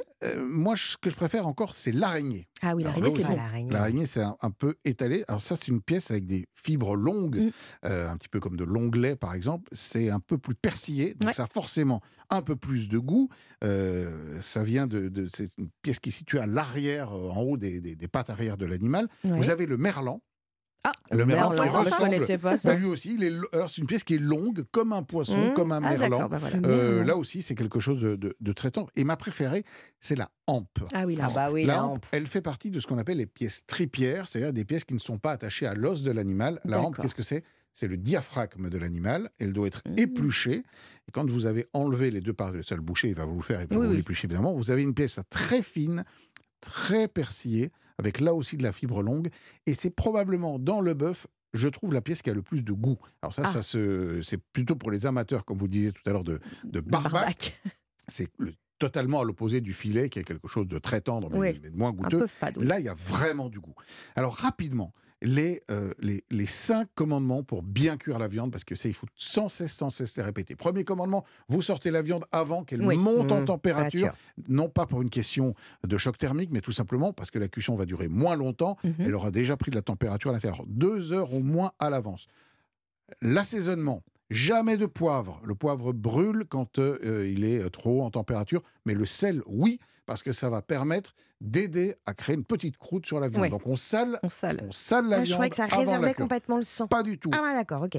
C'est un fake. Il faut la saler avant. Une poêle très chaude avec de la matière grasse, de l'huile neutre. Mais vraiment, on y va pour bien marquer la viande. On termine éventuellement avec un tout petit peu de beurre pour la caraméliser comme il faut. Et le temps de repos indispensable, aussi long que le temps de cuisson. Si votre cuisson a duré 5 minutes, on eh attend 5 au moins un temps de repos 5 minutes avec un petit, une petite feuille de papier aluminium pour pas que ça refroidisse. On n'a tellement pas envie d'attendre 5 minutes. Bah non, mais il faut le faire. C'est indispensable si on veut avoir une viande tendre. Merci beaucoup à tous les deux. Bon dimanche. Merci d'avoir choisi Europe 1 pour euh, démarrer votre euh, dimanche matin. Soyez les bienvenus. Il est 7h sur Europe 1. Europe Matin Week-end. Lénaïque Monnier. Et à 7h, le journal vous est présenté par Clotilde Dumais. Bonjour Clotilde. Bonjour Lénaïque, bonjour à tous. Un seul homme face à des milliers de personnes. Les syndicats et la gauche comptent sur le succès de la mobilisation d'hier contre la réforme des retraites pour faire plier non plus seulement le gouvernement, mais directement Emmanuel Macron. Dans ce journal également, nous serons avec le capitaine Sylvain. Il part en direction de la Turquie ce matin pour installer euh, sur place un hôpital de campagne près d'une semaine après le séisme. Et puis faut-il s'inquiéter pour le 15 de France? L'Irlande a mis fin à l'invincibilité des hommes de Fabien Galtier à un peu plus de six mois de la Coupe du Monde. Mardi 14 février pour la Saint-Valentin, vous pourrez tomber amoureux, mais pas de maladie d'amour. Les médecins seront en grève, c'est ce qu'on verra après ce journal avec euh, le docteur Agnès Gianotti du syndicat MG France. Et puis, euh, film romantique ou non, on parlera des pires suites au cinéma avec Mathieu Alterman. Mais avant cela, la tendance météo, Valérie Darmon. Eh bien, la grisaille au nord de la Seine, beau ailleurs, avec des maximales entre 8 à Belfort et 15 degrés à Nîmes. Et météo complète après le journal. Près d'un million de manifestants en France hier, d'après le ministère de l'Intérieur, plus de 2 millions et demi euh, d'après les syndicats, euh, qui espèrent toujours avec cette mobilisation un retrait de la réforme des retraites. Et alors que le texte est examiné à l'Assemblée et défendu depuis le début par la Première ministre, eh bien l'intersyndicale et la gauche veulent plutôt mettre désormais la pression sur un homme, Alexis de La Fontaine, le président de la République. Oui, c'est le seul à pouvoir tout arrêter, affirme un député socialiste, conscient que les débats à l'Assemblée ne feront pas reculer le gouvernement. Alors la gauche mise tout sur la pression de la rue pour faire revenir le président de la République à la raison, soutient Yannick Jadot. C'est un échec pour le président Macron, c'est un échec de la démocratie. Au fond, le pays est bloqué aujourd'hui par un président et son orgueil. Il veut faire cette réforme, quoi qu'il en coûte. À l'Elysée, comme depuis le début, pas de commentaires sur les manifestations. Jean-Luc Mélenchon, lui, ironise. S'il avait le, bon goût de parler, ça serait bien parce que ça améliorerait le niveau de mobilisation euh, populaire contre lui. Je pense que c'est pour ça qu'il se tait. Euh, parce que c'est prudence de sa part. Il sait que l'état d'exaspération du pays à son égard est complet. L'ancien leader insoumis se félicite de la mobilisation, mais souhaite que le mouvement se durcisse pour espérer faire plier Emmanuel Macron. Les syndicats menacent justement de mettre la France à l'arrêt si le gouvernement ne renonce pas à sa réforme. La prochaine journée de mobilisation est prévue jeudi. Pierre Palmade conduisait sous l'emprise de cocaïne. C'est ce qui ressort des analyses toxicologiques. Les jours de l'humoriste ne sont plus en danger, mais les trois passagers de l'autre voiture impliquée dans l'accident sont toujours entre la vie et la mort. La femme qui était enceinte a perdu son bébé. Une enquête pour homicide et blessures involontaires a été ouverte. À 7h03 sur Europe 1, nous partons en Turquie et en Syrie presque une semaine après le séisme. On approche désormais des 30 000 morts. Le dernier bilan fait état de plus de 28 000 décès et ce chiffre pourrait doubler d'après un responsable des Nations Unies. Mais les secouristes continuent encore de sauver des personnes des débris et la communauté internationale se mobilise toujours. Nous sommes avec le capitaine Sylvain. Bonjour. Bonjour. Alors, vous venez de l'unité d'instruction et d'intervention de la sécurité civile numéro 7, basée à Brignoles, dans le Var. Vous allez partir ce matin en direction de Gaziantep en Turquie pour mettre en place un hôpital de campagne, apporter un soutien médical sur place. D'abord, capitaine, qu'est-ce que c'est concrètement que cet hôpital de campagne? Alors bah déjà, la, structure, c'est sous tente, hein, c'est pas un hôpital en, dur, mais on retrouve les, les mêmes blocs qu'on va retrouver dans un hôpital classique. donc là, nous partons avec 15 médecins, 17 infirmiers, nous avons une sage-femme, un manipulateur radio, Parmi les médecins, nous avons euh, deux chirurgiens et deux anesthésistes. Euh, donc nous pouvons euh, réaliser voilà, des, chirurgies euh, et de la réanimation euh, comme dans un hôpital euh, traditionnel. Alors capitaine Sylvain, plus le temps passe, moins on sauve de rescapés. Donc quel sera votre rôle exactement sur place? Alors oui, on arrive un petit peu après, mais euh, disons, euh, on ne traitera pas forcément les, victimes qui vont être extraites des décombres, parce qu'effectivement, plus le temps passe et euh, moins on risque de trouver de personnes qui auraient survécu au, séisme. Euh, néanmoins, il y a encore beaucoup, beaucoup de personnes euh, qui demandent euh, des soins médicaux et les hôpitaux turcs sont actuellement vraiment engorgés, saturés. Donc, on ne sera pas trop à apporter cette aide médicale. Il va falloir s'adapter avec certaines pénuries peut-être de médicaments ou de, de, de, produits médicaux particuliers. Pour nous qui sommes militaires, voilà, le, ces conditions un petit peu dégradées, on est habitué à ça et donc ça ne nous fait pas peur pour la, pour la mission. Ouais. Le capitaine Sylvain sur Europe 1, prêt donc à partir à Gaziantep pour la mise en place d'un hôpital de campagne. Une semaine après la présence d'un ballon chinois au-dessus des États-Unis, un avion de combat américain a abattu un objet non identifié au-dessus du Canada. Un peu plus tard, l'espace aérien a temporairement été fermé dans le Montana aux États-Unis en raison d'une anomalie radar, mais aucun objet n'a été identifié. 16h05, 7h05 sur Europe 1. Bon réveil, bon début de vacances. Alors vous allez peut-être profiter de ce dimanche pour faire quelques achats à sans bouger. D'ailleurs, les ventes en ligne ont explosé l'an dernier, plus 16%, hein, Clotilde, par rapport à 2021. Et oui, la fédération e-commerce et vente à distance annonce des chiffres impressionnants. Les Français, Noah Moussa, ont dépensé près de 147 milliards d'euros. Oui, des Français accros à la livraison à domicile, comme Cécile, une étudiante de 24 ans. Je pense que je passe une dizaine de commandes par mois sur Internet pour les vêtements. Et quand je fais le compte, je suis à peu près à 50 euros par mois, ce qui est quand même pas mal quand on y pense. Léane a 20 ans et elle dépense plus de 80 euros par mois sur son application de livraison de nourriture en ligne. En un mois, j'ai dû faire 7 je commandes. Ça devient vite addictif parce que du coup, moi, je commandais pas, je faisais à manger même si j'avais la flemme. Mais maintenant que j'ai la flemme, je prends l'appli et j'attends que ça arrive. Un phénomène lié à la praticité et au large choix possible sur Internet, selon Marc Lolivier, président général de la FEVAD, la Fédération e-commerce et vente à distance. Ils vont sur Internet pour pouvoir comparer les prix. Ils vont aussi pour le côté pratique. Hein. C'est pratique de pouvoir commander de chez soi sans avoir nécessairement à se déplacer. Et puis, on peut avoir accès grâce à Internet à une offre qui est beaucoup plus large. Et les professionnels du secteur projettent de franchir le cap des 200 milliards d'euros dépensés sur Internet d'ici à 2025. Noah Moussa du service économie d'Europe 1. Et aussi aurait voulu se faire livrer une victoire hier à Dublin, mais le 15 de France a bien perdu 32-19 hier contre l'Irlande. Les chances de remporter le tournoi Destination se réduisent un peu, mais ce n'est pas pour autant Axel met un coup d'arrêt pour les Bleus. Oui, ce goût de la défaite, les Français l'avaient presque oublié après leur série record de 14 victoires commencée à l'été 2021 et qui a donc pris fin hier à Dublin. Le deuxième ligne, Romain Taufé-Fenua. Comme euh, l'ont dit les autres, euh, on a un peu perdu ce, ce sentiment-là voilà, de, de, sortir du terrain un peu la tête basse. Je pense qu'on pourra avoir des regrets voilà, quand on va, va revoir le match à la vidéo. Une défaite à l'issue d'un match particulièrement intense physiquement et malgré les encouragements des très nombreux spectateurs français présents à Dublin le troisième ligne Anthony Gelange. Ouais, c'était assez incroyable, le public français, cette Marseillaise ici à Dublin, euh, ils ont poussé jusqu'à la fin derrière nous, on a vu sur le tour d'honneur même, ils nous ont félicité, ils étaient fiers de nous et ça nous donne du, euh, du, du tonus pour les prochains matchs qui arrivent et on sait qu'au Stade de France, ils seront encore présents, ils seront derrière nous et c'est magnifique ce qu'ils font pour nous. Prochain rendez-vous dans deux semaines face à l'Écosse au Stade de France, un rendez-vous qui permettra de voir si les Français sont capables de rapidement retrouver le goût de la victoire. Quant à l'Irlande, il pourrait croiser de nouveau son chemin cet automne dès les quarts de finale de la Coupe du Monde. Et puis toujours au tournoi des Six Nations, les Écossais se sont imposés 35 à 7 face au Pays de Galles. Cet après-midi, l'Angleterre affronte l'Italie. Et c'était le journal de 7h présenté par Clotilde Dumais. Merci Clotilde. Il est 7h08 sur Europe 1. Quel temps s'annonce pour tous les vacanciers des zones A et B, Valérie Darmon?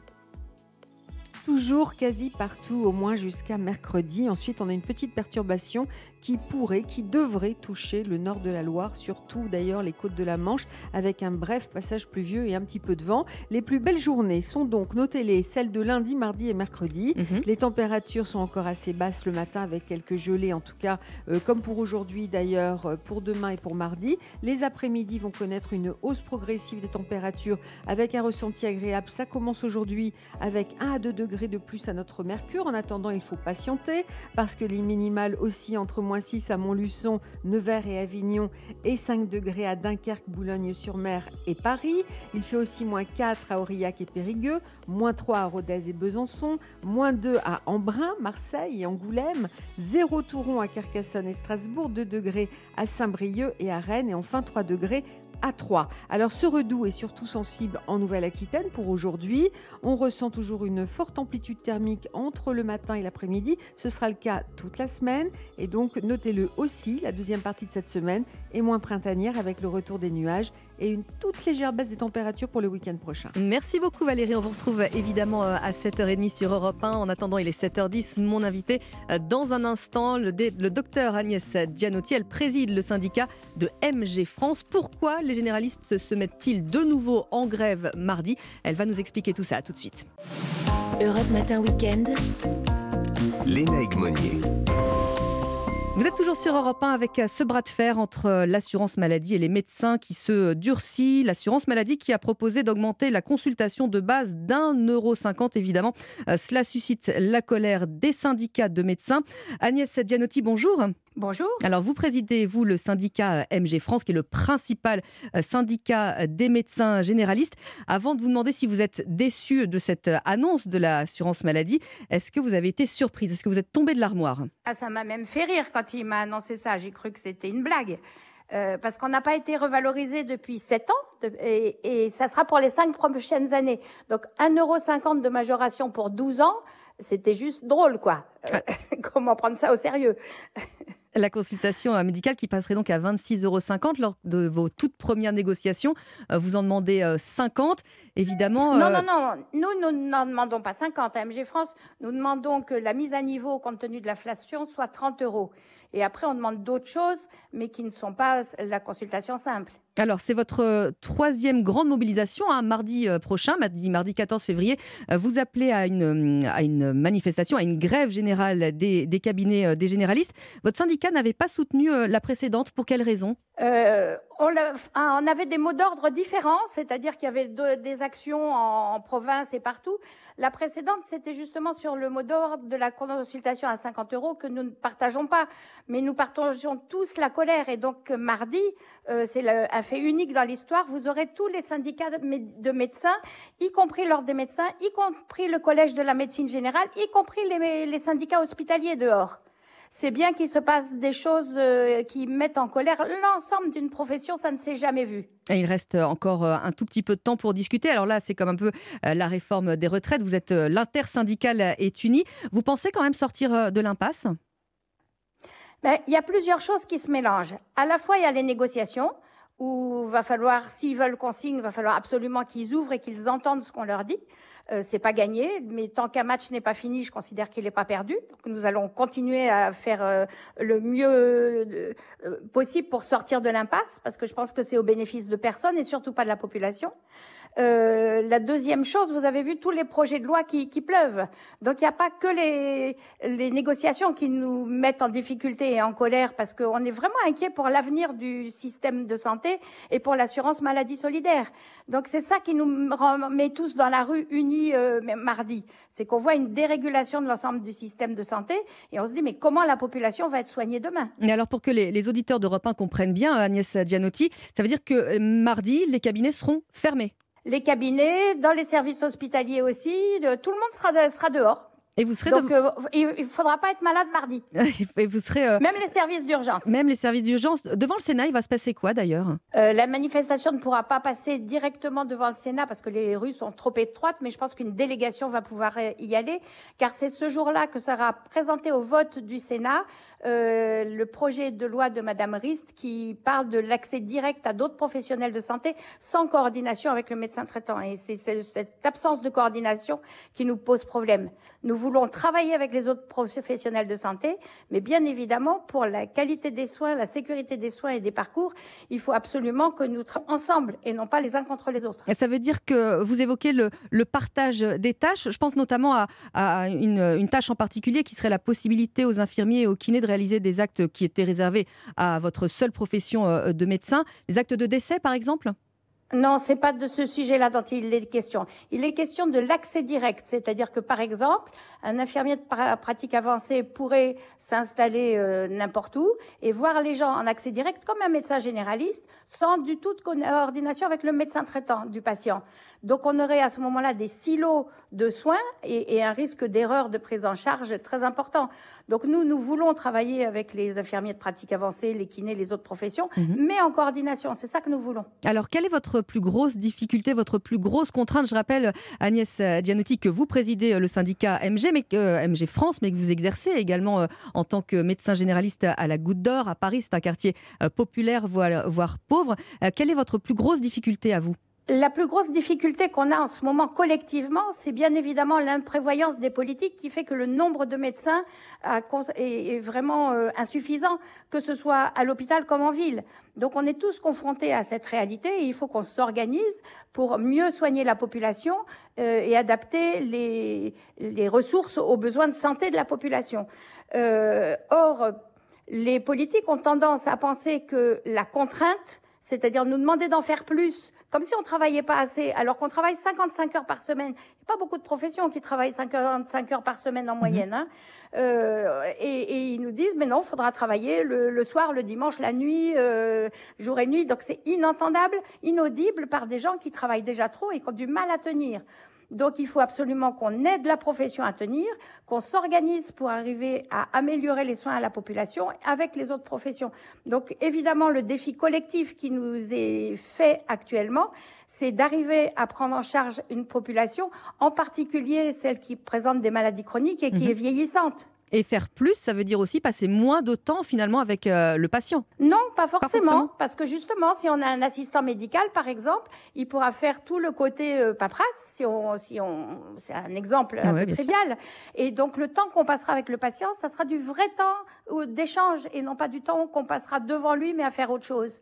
Donc, je pense pas que ça sera au détriment du patient. Au contraire, s'il y a une infirmière euh, de pratique avancée ou une infirmière azalée, comme on les appelle, qui travaille avec nous dans nos cabinets, euh, elle pourra passer trois quarts d'heure avec le patient à s'occuper de, sa façon de manger, par exemple s'il est diabétique, et donc c'est trois quarts d'heure en plus de soins pour le patient dans une équipe. Et nous, quand on le verra, on sait que ce- cette partie-là du travail sera faite.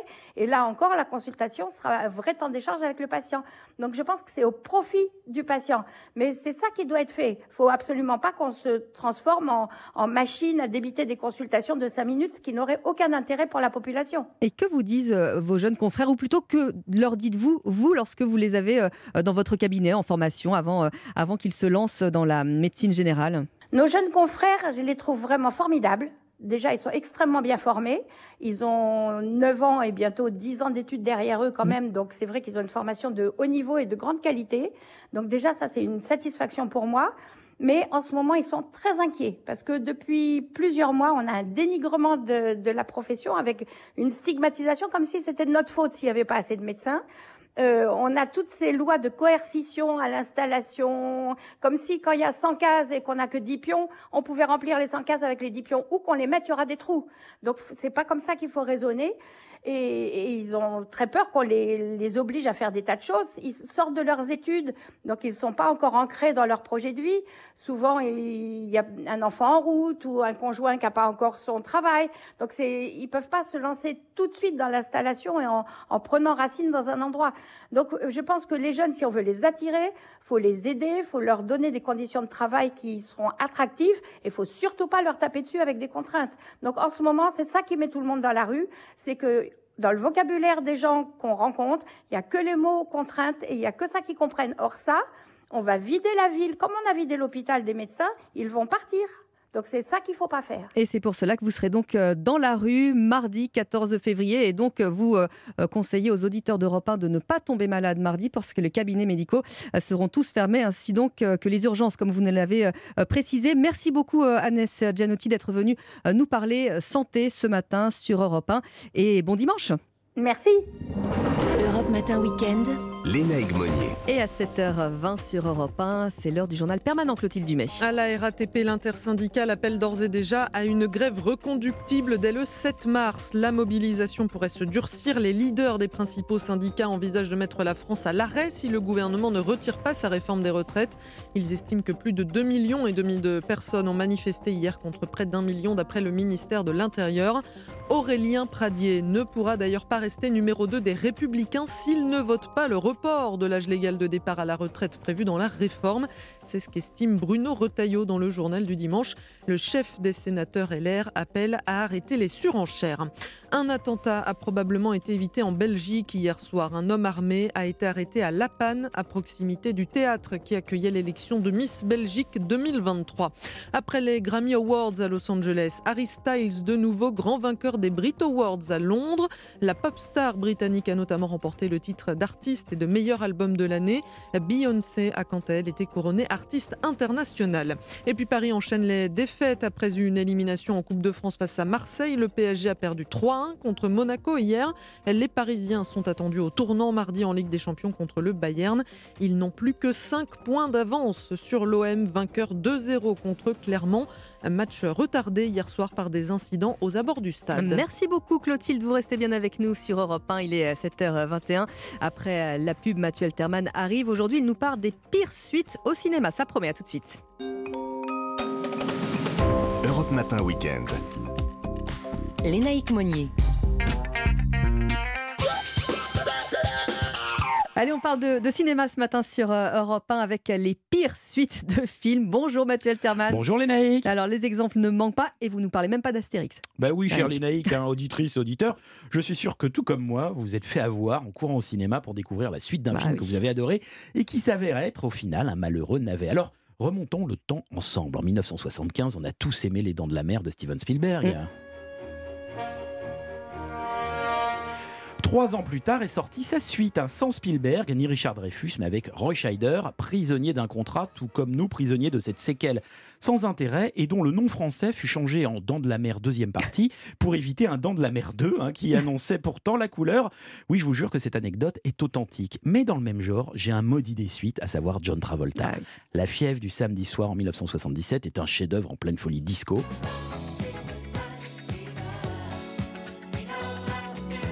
Sa suite, réalisée en 1983 par Sylvester Stallone, avec un Travolta luisant de sueur et en pleine dépression, est tout bonnement embarrassante de par la nullité de son scénario qui glisse sur les spectateurs effarés et pour qui le disco est totalement has depuis 4 ans.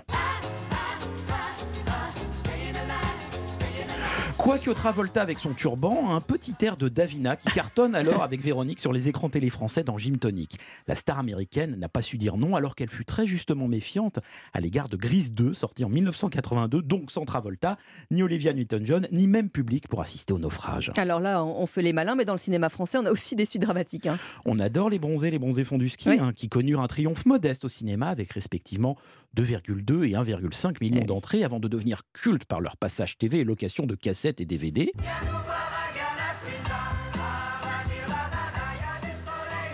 Eh bien, ce fut exactement le contraire pour les Bronzés 3 avec 10 300 000 spectateurs, mais pratiquement aucun n'a aimé le film. Et surtout, euh, par rapport aux autres bronzés, on se souvient d'absolument aucune réplique. Oui, c'est le test ultime. Eh ouais. Enfin, passons en revue quelques échecs si cuisants que personne ne veut se souvenir de leur existence.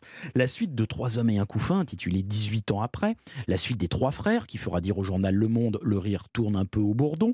Ou bien encore New York, catastrophique suite du délicieux Tout ce qui brille. Si je sais que tu m'aimes Et dont l'action transposée à New York me fait dire que la prochaine fois, réaliser nous Montargis et économiser sur le tournage. Moralité, attention ensuite, elle mérite un travail encore plus pointilleux que les films qui les précèdent, car les rater, c'est comme venir à une deuxième date bourré et sans se souvenir du prénom de son rendez-vous qui nous souriait pourtant avec tendresse. Merci beaucoup, Mathieu. Bon dimanche. Bonjour, Fabrice Lafitte. Bonjour Lénaïque, bonjour Mathieu. Europe 1. Alors, il n'y a pas eu de suite à Roméo et Juliette, Fabrice. En même temps, c'est logique, hein, vu la fin euh, tragique de la, de la pièce. Mais avec vous, on va parler quand même de la comédie musicale. On anticipe un tout petit peu sur la Saint-Valentin avec Aimé, interprété par euh, Cécilia Cara et Damien Sargue. C'est ce qu'il y a de plus beau. Aimer, c'est monter si Cette chanson sort le 14 février 2000. C'est le premier single extrait de la bande originale du spectacle musical de Gérard Presgurvic, Roméo et Juliette, de la haine à l'amour, inspiré de la pièce Roméo et Juliette, écrite par William Shakespeare à partir de 1751. Alors, je vous fais rapidement le pitch. À Vérone, en Italie, les Capulets et les Montaigus se vouent une haine ancestrale. Loin de cette rivalité, Roméo et Juliette, les enfants des deux familles rivales, rêvent au contraire du grand amour. Et c'est en 1998 que Gérard Presgurvic travaille sur ce projet. Depuis plusieurs années, il faut dire qu'il bûche sur des comédies musicales sans vraiment réussir à les monter sur scène. Gérard Presgurvic contacte alors Daniel Moine et Gérard Louvain qui acceptent de le produire. Cela va prendre une année à Gérard Presgurvic pour composer les 40 morceaux de cette fresque musicale. Pour être honnête, c'est plus une libre adaptation de Roméo et Juliette puisque les dialogues sont différents de la pièce originale. L'intrigue est également légèrement modifiée. Pour le rôle de Roméo, il choisit Damien Sargue, qu'il a vu dans la comédie musicale Notre-Dame de Paris, où il était la doublure, et quelques soirs sur scène, de Bruno Pelletier ou encore de Patrick Fiori. Alors pour le rôle de Juliette, Gérard Presgurvic a jeté son dévolu sur Cécilia Cara. Il l'avait repéré en 99 dans l'émission Graines de Star sur M6. Roméo et Juliette de la haine à l'amour se joue pour la première fois au Palais des Congrès de Paris le 19 janvier 2001. C'est un succès dans 16 pays à travers le monde. Dès le 3 avril 2000, Aimé se classe en tête des meilleures ventes pour atteindre la première place le 1er mai 2000. Aimer,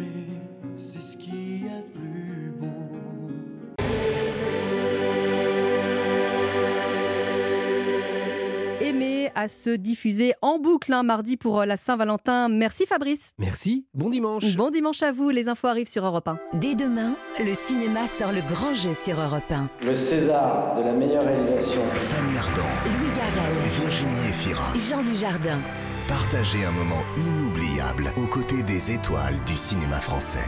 Entre 9h et 11h dans Culture Média avec Philippe Vandel sur Europe 1. Jouez et tentez de gagner votre invitation pour deux. Pour assister à la 48e cérémonie des Césars. La 48e cérémonie des Césars. C'est vendredi 24 février, en clair, en direct et en exclusivité sur Canal+. Europe Matin Week-end. Lénaïque Monnier. On vous souhaite évidemment un excellent week-end, un excellent réveil à l'écoute d'Europe 1. Il est 7h30. Merci de nous avoir choisis. Il est l'heure d'un nouveau journal avec euh, Victor Porcher. Bonjour Victor. Bonjour Lénaïque, bonjour à tous. Le grand succès de la manifestation d'hier pour les syndicats.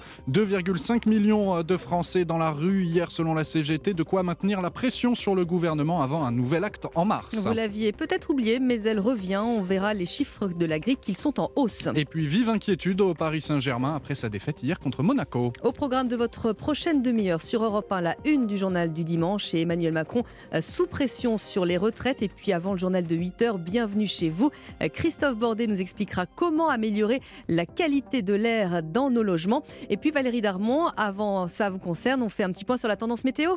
Oui, beaucoup de brouillard entre la Bretagne et l'Alsace jusqu'à Lille qui réduit la visibilité. Prudence. Et le soleil qui brille partout ailleurs dès son lever. Et météo complète évidemment juste après le journal. Europe 1. Défi relevé donc pour les syndicats. Les manifestations d'hier contre la réforme des retraites ont rassemblé euh, plus que le 31 janvier dernier. 963 000 personnes dans les rues en France selon le ministère de l'Intérieur. La CGT en revendique 2,5 millions, dont 500 000 rien qu'à Paris, où Wilfried de Villers a arpenté le cortège pour Europe 1. Paris réussi pour l'intersyndicale. Cette journée de mobilisation organisée pour la première fois un samedi a rassemblé toutes les générations. Ambiance familiale et festive à Paris malgré quelques tensions, des affrontements avec les forces de l'ordre. Une mobilisation record dans la capitale mais aussi dans les villes de province. C'est félicité Laurent Berger, le secrétaire général de la CFDT. En province, on a une mobilisation qui est supérieure au 31 janvier. C'est la plus grande mobilisation, si ça se confirmait, un samedi de toute l'histoire sociale de notre pays. On vit ce n'est pas pour crever au boulot. Hervé tend à bout de bras sa pancarte, il est militant CGT et entend bien poursuivre la mobilisation coûte que coûte. Si on se laisse faire, on est mort. Les gens qui ne luttent pas ont déjà perdu, donc nous, il faut qu'on lutte. Je suis issu d'un milieu ouvrier, ces gens-là sont défoncés avant d'arriver à la retraite. Enseignante Perrine, elle, est prête à faire la grève si le gouvernement persiste. Je vois mes parents là pour qui c'est difficile, euh, qui commencent à avoir euh, 60, 62 ans. Je trouve que c'est pas normal comme réforme. Prochaine manifestation le 16 février avant cet appel des syndicats à la grève générale à partir du 7 mars. Le reportage de Wilfried De Villers pour Europe 1. L'Assemblée nationale reprendra, elle, l'examen du texte demain, toujours dans une ambiance tendue. Dans le journal du dimanche ce matin, Aurore Berger charge la France insoumise qu'elle rebaptise la France indigne en écho aux attaques personnelles dont a été victime notamment le ministre du Travail Olivier Dussopt cette semaine. L'enquête avance sur l'accident de voiture impliquant l'humoriste Pierre Palmade avant-hier. Une enquête pour homicide et blessure involontaire. Le comédien était sous l'emprise de cocaïne ce soir-là, selon les examens toxicologiques. Son pronostic vital n'est plus engagé, contrairement à trois autres victimes, parmi elles une femme enceinte dont l'enfant est mort. L'actualité à l'étranger à présent, Victor, plus de 28 000 morts. C'est le nouveau bilan du séisme en Turquie et en Syrie. Qui pourrait bientôt, euh, bientôt doubler selon l'ONU. Dans les zones les plus touchées, les rescapés ont toujours peur euh, des répliques, mais une autre euh, menace commence à peser sur eux, celle d'une épidémie à cause des conditions sanitaires déplorables. Les explications du correspondant d'Europe 1, Rémi Trio, à Antioche, dans le sud de la Turquie. Une odeur plus forte de jour en jour flotte dans les rues d'Antioche. Cette odeur, c'est celle de la mort. Sous les décombres, partout, des corps pourrissent. Ceux qu'on retire des gravats sont si nombreux que les morgues ne suffisent plus. Au nord, un nouveau cimetière aux allures de fosse commune a été ouvert vendredi. Des dizaines de cadavres emballés dans des sacs mortuaires attendent d'y être ensevelis. Une simple planche en bois plantée dans la terre indique un numéro pour chaque défunt. En ville, les poubelles s'entassent sur les trottoirs. Les rescapés vivent à la rue, sans eau. Ils n'ont pas accès à des toilettes fonctionnelles. Sans électricité, ils sont exposés au froid et risquent de tomber malades alors que les médicaments manquent. Des conditions d'hygiène déplorables propices à la propagation de maladies. Rémi Trio pour Europe 1 et l'Organisation mondiale de la santé appellent à une aide financière d'urgence près de 43 millions de dollars pour répondre aux besoins sanitaires immédiats. La police belge aurait-elle déjoué un attentat en marge de l'élection de Miss Belgique hier soir? Un homme a en tout cas été interpellé non loin du théâtre où se déroulait la cérémonie. Il avait sur lui une arme à feu, une autre a été découverte dans sa voiture. Retour en France, on la pensait euh, derrière nous, mais Santé publique France alerte sur un rebond de l'épidémie de grippe. Dans son bulletin hebdomadaire, l'autorité sanitaire indique que tous les indicateurs sont en hausse. Désormais, 11 des 13 régions de France métropolitaine sont classées en phase épidémique. Alors Yasmina Katou, qu'est-ce qui explique cette reprise de la grippe? Eh bien d'abord, les enfants étant le réservoir de la grippe en France, le retour à l'école après les vacances de Noël a réactivé la circulation du virus. Ensuite, cette nouvelle vague est portée par une nouvelle souche, le virus B. Christine Campez est épidémiologiste chez Santé publique France. Depuis quelques semaines, on observe que la part du virus B Victoria augmente. Et le virus B Victoria, il n'avait pas circulé depuis 7 ans. Et donc, il se diffuse actuellement chez les enfants qui sont scolarisés, parce que c'est une population qui n'avait pas rencontré ce virus et qui est indemne vis-à-vis de ce virus. À cause de cette nouvelle souche, les adultes qui ont déjà eu la grippe au début de l'hiver peuvent se recontaminer. Difficile de dire à quel moment le pic sera atteint, alors les autorités recommandent de se faire vacciner. La campagne de vaccination contre la grippe a été prolongée jusqu'au 28 février. Yasmina Katou pour Europe 1. 7h35 sur Europe 1. Bon réveil à tous avec euh, notre page sportive. On va parler euh, football, Victor. Le Paris Saint-Germain en crise au plus mauvais moment possible. Après sa défaite 3 à 1 hier contre Monaco. Après aussi la blessure de Kylian Mbappé. Rajoutez à ça les inquiétudes sur l'état de forme de sa star Lionel Messi. À trois jours du choc en Ligue des Champions contre le Bayern Munich. Et vous obtenez un entraîneur parisien, euh, Christophe Galtier, préoccupé à la fin du match hier. Euh, si j'étais pas inquiet, ça serait, euh, ça serait grave. Après, est-ce que certains qui étaient présents ce soir pourront démarrer le match demain, mardi? On verra. Certains qui n'étaient pas présents pourront démarrer le match mardi. On verra. On a un calendrier très chargé, on a l'effectif qui est très touché, très affaibli. Mais oui, on est inquiet. Et dans cette période-là, il faut garder la lucidité. Je comprends la colère de nos supporters. Dans ces moments difficiles, il faut, l'union sacrée. Le coach parisien Christophe Galtier au micro européen de Frédéric Elion et l'Olympique de Marseille profitent de cette méforme parisienne. Les Marseillais reviennent à 5, mois, à 5 points de Paris en battant Clermont 2-0. Et cette journée de Ligue 1 elle se poursuit évidemment aujourd'hui, notamment sur Europe 1, avec en clôture de cette journée la rencontre Lyon-Lens à suivre en direct et en intégralité, bien sûr. Vous nous écoutez peut-être en vacances, c'est la deuxième semaine pour la zone A, la toute première pour la zone B. Et en plein mois de février, ces Français concernés se croisent dans les stations de ski L'occasion pour beaucoup de skieurs d'oublier ou de mettre à distance, en tout cas, l'atmosphère tendue qui règne dans le pays entre inflation, manifestations et grève contre la réforme des retraites. Reportage à Champs-Rousse en Isère de notre correspondant Jean-Luc Bougeon. Le grand bleu dans le ciel et le grand blanc sur les pistes avec cette neige arrivée en quantité mi-janvier, pile au bon moment, juste avant les vacances. Rien de mieux pour Anaïs et sa famille venue de Charente, qui ne voulaient plus entendre parler de cette actualité chargée. Nous, on n'y pense pas, on est déconnectés. on passe plus de temps en famille, on va faire de la luge, on se balade. On évite de regarder les infos, on est tranquille. On n'a pas envie de se prendre la tête avec ça. Même sentiment chez Joël et son épouse, venus eux randonner en raquette. Quand on est là, on a la tête vide. On pense plus à rien. On pense qu'arriver à la cime. Retraite, le Covid. Et si on n'y pense plus Voilà. Un besoin urgent de se ressourcer et de profiter que mesure aussi Nina, responsable du plus vieux restaurant de Champs-Rousse, les Ça a besoin quand même de pouvoir continuer à vivre normalement comme à l'époque en fait. On le sent que les gens ont besoin de ça, de se retrouver. Le soir on fait le plein, donc on fait les deux salles à l'intérieur. Euh, le midi ça se remplit sur la longueur, donc euh, on arrive à faire du 250 euh, couverts euh, sans problème. Un constat qui se confirme aussi dans les hébergements. Les réservations proches de 80% la semaine dernière montent quasiment à 100% cette semaine avec deux zones en vacances simultanées. Champs-Rousse, Jean-Luc Bougeon, Europe 1. C'était le journal de Victor Pourchet. Merci Victor. Il est 7h38 sur Europe 1. Valérie Darmon, on vous retrouve. Vous nous dites qu'un dimanche euh, est au soleil pour quasiment tout le monde, sauf si on a un peu moins de chance et qu'on est entre Strasbourg et le bassin parisien en gros. Effectivement, le nord du bassin parisien et plus largement même euh, de la Normandie au Grand Est. Mhm. La matinée qui se déroule sous un ciel bas, sous un ciel gris, surtout dans le brouillard hein, vers le Cotentin, vers l'île de France. Euh, de belles éclaircies se développent aussi euh, au fil de la journée sur la Bretagne, les Pays de la Loire, le centre Val-de-Loire, donc par l'ouest. En revanche, le ciel reste très chargé vers la vallée de la Saône. Sur le reste du pays, le soleil qui s'impose donc absolument partout, toute la journée. Seules quelques entrées maritimes viennent assombrir le ciel du Roussillon en soirée. Les minimales, elles restent positives au nord de la Loire, jusque sur les Hauts-de-France. Ailleurs, on trouve toujours euh, quelques gelées avec des valeurs entre 0 et moins 5 en général. Les maximales seront comprises entre 8 et 12 sur la moitié nord et en Auvergne-Rhône-Alpes. Ailleurs, elles atteignent 12 à 15 en général, jusqu'à 17 sur le sud-est. Et comme ces derniers jours, les différences entre minimales et maximales sont remarquables, assez exceptionnelles. Exemple, hier à Mont-de-Marsan, euh, l'après-midi, vous avez affiché 14 degrés, un petit peu comme aujourd'hui, et, le mois- et le matin, moins 6,6 pour la minimale, donc c'est 20 degrés d'écart quand même. Ce sera le cas aussi aujourd'hui. Merci beaucoup Valérie. On vous retrouve euh, évidemment à 8h pour la météo.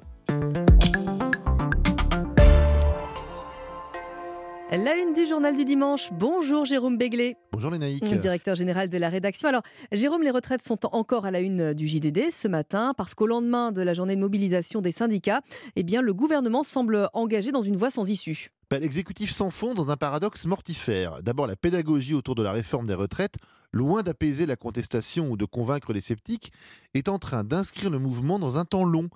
À peine terminées les manifestations de samedi, que les syndicats se projettent déjà au 7 mars prochain, euh, qui est le jour de la mobilisation et de la grève générale. Le gouvernement est entré dans un tunnel dont il ne voit pas le bout et peine même à trouver la lumière. Alors l'alliance gauche, RN, le groupe Lyot, Liberté Indépendant Outre-mer et Territoire, un gros quart des républicains et quelques élus de la majorité, donnent vraiment l'impression que la France entière est contre le texte. Même la députée suppléante de Laurent Wauquiez en Haute-Loire affirme qu'elle s'opposera à un texte que pourtant euh, son patron soutient. Plus grave encore, tout cela réveille le clivage entre la France des villes et la France des champs, c'est-à-dire la tare congénitale du macronisme. Et le volet social devient plus préoccupant que le volet politique. Dans le JDD, Bruno Retailleau, qui est président du groupe républicain au Sénat, et Aurore Berger, présidente du groupe Renaissance à l'Assemblée, montent au créneau pour défendre le texte. Mais il n'est même pas certain que tous ces renforts suffiront. Alors Jérôme, dans le journal du dimanche, vous publiez également euh, tout autre chose, hein, le reportage sur la maternité de Kiev. Elle est devenue la crèche de l'espoir pour euh, les futures mamans d'une Ukraine libre. La population ukrainienne pourrait passer de 35 millions d'habitants en 2022, les naïcs à 30 millions en 2030. Pour éviter ce déclin démographique qui est dû évidemment à la guerre, à ses victimes et à l'exode, les femmes du pays choisissent de faire coûte que coûte des enfants. Malgré des conditions d'hygiène qui laissent parfois à désirer et certaines grossesses euh, chaotiques, la maternité de Kiev, qui est la plus grande d'Ukraine, ne désemplit pas. Notre reporter Antoine Malo nous offre un reportage absolument poignant en compagnie de ces bébés de la résistance qui sont devenus le signe de la vitalité, de l'espoir et du patriotisme d'un pays qui ne veut pas tomber sous le joug de son voisin russe. Et tout ça est à lire donc dans le journal du dimanche. Merci Jérôme, bon dimanche à vous. Vous restez bien avec nous, il est 7h42 sur Europe 1. D'ici euh, quelques instants, on va retrouver euh, Valérie et Roland Pérez qui vont euh, nous délivrer leurs conseils. Au programme du jour, le boom des boissons sans alcool et puis les nouvelles règles pour les remboursements de billets à la SNCF en pleine vacances. Évidemment, ça va vous intéresser. À tout de suite. Réveillez-vous Informez-vous. Avec Lénaïque Monnier sur Europe 1. Et avec ça vous concerne évidemment Roland Pérez, Valérie Darmon, bonjour. Bonjour. Bonjour. Alors Roland, on va voir avec vous dans un instant comment il va devenir enfin plus simple de trouver une consultation pour euh, changer ses verres de lunettes. Mais avant cela, très utile en temps de vacances et en temps de grève, les nouvelles dispositions prises par la SNCF, ça concerne le remboursement et l'échange des billets. Oui, depuis quelques jours, les conditions de remboursement et d'échange des billets de train, alors je parle des TGV et des Mhm. intercités, ont changé. En fait, la SNCF a durci, j'ai envie de dire, les, les modalités de mise en place pendant toute la crise sanitaire de- du délai qu'on avait pour changer. Avant, nous avions, euh, on pouvait aller jusqu'à trois jours pour Ouais. changer son billet. Eh bien, maintenant, il va falloir le faire avant six jours. Et il y a une autre modification de, de. À partir de, de six jours avant le départ, les frais d'échange ou de remboursement passent de 15 à 19 euros pour les TGV, justement, euh, inouïs, domestiques et internationaux. Hors TGV Liréa, je précise, et de 12 à 15 euros maximum pour les trains intercités réservation obligatoire. En revanche, pas de modification, pas de changement pour les trains Ouigo que Valérie adore. Les billets euh, non annulables et non remboursables peuvent être échangés 30 minutes avant le départ du train. Alors- donc c'est plutôt une bonne nouvelle. ça. Alors pourquoi, pourquoi ça- il y a de nouvelles mesures comme ça? On veut, on peu. oui, oui, alors on veut limiter la pratique consistant à réserver plusieurs billets à différentes dates Ah ou, oui, à- d'accord. ou heures et à libérer les places dans les trains qui s'affichaient complets alors qu'ils ne l'étaient pas. Et côté compostage, ça a changé aussi, je Ah, crois. Je prends tellement le train que je le sais. Ah, chère Valérie, La petite euh, borne. avant vous deviez courir pour composter votre billet. Depuis le 1er janvier 2003, vous allez courir après le chef de gare n'est jamais ou dans le le bon chef sens. de bord du train pour lui remettre votre billet afin qu'il le composte. Alors, on va passer à la deuxième question, à la deuxième réponse surtout, hein, qui concerne les patients en mal de trouver un rendez-vous chez l'ophtalmo. On va pouvoir euh, toquer à la porte des orthoptistes et ça, ça intéresse beaucoup de monde. hein, évidemment, c'est assez compliqué de trouver, euh, notamment en, en région, un- une place chez hein. Exactement, exactement. Alors à partir du 1er février 2023, décidément ce mois de février, il, est, euh, il a été intéressant pour toutes ces réformes. Les patients âgés de 16 à 42 ans peuvent consulter un orthoptiste pour une première prescription de verre correcteur. Ah oui, donc ça veut dire que moi qui porte déjà des lunettes, en revanche, je peux pas aller chez l'orthoptiste. Alors, il y a eu un décret d'application Ouais. qui est venu un peu nuancer. Il évoque plusieurs situations. Alors, ça peut être donc effectivement le bilan visuel et Mhm. la prescription pour la première fois, qui peuvent être réalisés pour les patients âgés de 16 à 42 ans et ne Trop tard. présentant aucune des contre-indications. Vous êtes beaucoup plus jeune que 16 ans. et pour les patients déjà charmant. porteurs de verre correcteur, le bilan visuel et la prescription ne peuvent être réalisés par l'orthoptiste que si le dernier bilan, bilan euh, ré- euh, visuel a été réalisé par un médecin ophtalmologiste, date de moins de 5 ans. Et même chose pour les porteurs de lentilles, il faut que le, le contrôle ait été fait en date de moins de 3 ans. Et les contre-indications, j'imagine, c'est les affections euh, graves des yeux, non? Exactement, hein, c'est type diabète, hypertension, glaucome, Oui. rétine, virée. Enfin, le texte précise d'ailleurs qu'en cas de doute sur une situation ou une pathologie non prévue par l'arrêté, l'orthoptiste réoriente son patient vers le médecin ophtalmologiste. Et pour être euh, complètement euh, précis sur le sujet, euh, Roland, l'orthopsie, c'est une profession paramédicale. Elle est Ouais. dédiée notamment au dépistage, à la rééducation, euh, notamment à la réadaptation, à l'exploration euh, fonctionnelle des troubles de la vision. Et c'est très souvent des enfants qui ont des petits strabismes, des choses comme ça. Quand on met le cache sur l'œil, là, chez les, chez les petits, et ils vont donc avoir de nouveaux patients. Exactement. Alors, quand on voit double, c'est peut-être qu'on a fait quelques excès. on va voir avec vous. Valérie, euh, que pourtant, nous buvons de moins en moins de vin et que dans les restaurants, on se met au sans-alcool. J'en ai parlé d'ailleurs euh, ce matin sur Europe 1 avec euh, un viticulteur de l'Hérault. Effectivement. Alors, qui l'aurait cru dans notre pays à la culture du vin Et pourtant, les chiffres sont là, du jamais vu pour le bilan du mois sans alcool. 16 000 inscrits sur dryjanuary.fr, deux fois plus qu'en 2021, 15 000 téléchargements de l'appli Try Dry. Alors, corrélation ou non, en tous les cas, les cocktails et les boissons non alcoolisées sont mis à l'honneur dans les restaurants, y compris les étoilés. Une tendance donc qui vient des pays anglo-saxons, d'Europe du Nord aussi. On l'appelle le NOLO. Et selon une étude effectuée par Business Scout, qui est spécialiste des études de marché, le marché des spiritueux sans alcool a augmenté de 13% en 2021 en France. Et c'est une croissance annuelle autour de 10% qui est prévue jusqu'à 2025. Alors attention, quand on parle de boissons sans alcool, on ne parle pas tout simplement euh, de jus comme ça, euh, sans Oui. alcool, à peine élaboré. On ne prend pas un Coca Light, hein, par Ouais. exemple. hein. Euh, c'est ce que nous confirme ce matin Hélène Pietrini, directrice générale de la liste. C'est une application qui sélectionne les meilleurs restaurants à travers le monde et qui publie aussi le classement des 1000 meilleurs restaurants au monde. ça correspond plus au boom des pairings sans alcool, c'est-à-dire des accords mets et boissons non alcooliques ou non alcoolisées. On a euh, des menus gastronomiques, des menus dégustation avec un nombre de plats pouvant aller jusqu'à une bonne dizaine euh, de plats. Et à chaque plat, au lieu d'accorder un vin ou un spiritueux, on accorde un jus. Alors ça peut être une extraction, une infusion, un jus fermenté, un thé. Euh, des laits clarifiés. Il y a énormément de types de jus, mais à chaque plat correspond un jus fabriqué pour développer euh, voilà la palette euh, de saveurs du plat. Ça coûte combien, Valérie, à peu près? Alors, à peu près 20% moins cher qu'une carte mets vin classique, hein, parce que, comme le dit Hélène Pietrini, ces accords-là demandent quand même une technique, hein, on l'a entendu, euh, des essais, de la réflexion et surtout des produits d'exception. Alors, est-ce qu'on peut mélanger les deux? Par exemple, un peu de vin pour euh, alimenter euh, le repas et puis un cocktail au moment des plats ou l'inverse? Je vous vois venir, c'est pour vous déculpabiliser, en fait. Hein. Donc, tout est permis. Pas du tout de boire du vin, non? Tout est permis, les naïcs. C'est surtout la jeune génération qui combine les deux. Par exemple, le trentenaire Thibaut Spivak, jeune chef déjà étoilé vert, parce qu'il fait une cuisine éco-responsable, euh, parle même de cuisine liquide à base de bouillon, de sirop, d'infusion. Et avec ses jus, il recycle tout ce qu'il mmh. n'utilise pas, par exemple. Hein. Alors, euh, je recevais, je vous le disais, un viticulteur ce matin pour euh, parler des difficultés de la filière. C'est important d'en parler. Est-ce que cet autre métier qui est celui de sommelier est lui aussi en danger? Alors, pas du tout. On en est loin, hein, parce qu'il existe des thés classés grands crus, récoltés par, sur des arbres vieux de 500 ans, des jus de raisin Saint-Émilion, des bières non alcoolisées qui peuvent même tromper le cerveau au point qu'on sent l'ivresse monter, imaginez. Oui, je sens très bien l'ivresse spontanée. Il est un petit peu tôt quand même, en espérant que tout ça soit pas euh, gavé de sucre aussi, hein, comme c'est euh, parfois euh, le cas. Merci à tous les deux. Christophe Bordet arrive. On va parler de la qualité de l'air dans nos appartements dans un instant. Lénaïque Monnier. Votre matinale info sur Europe 1. Et avant de retrouver Christophe Bordet, on vient de l'entendre sur TF1, un classique sur Europe 1 à 8h moins 10. Bon réveil à tous avec Les Innocents Color sur Europe 1.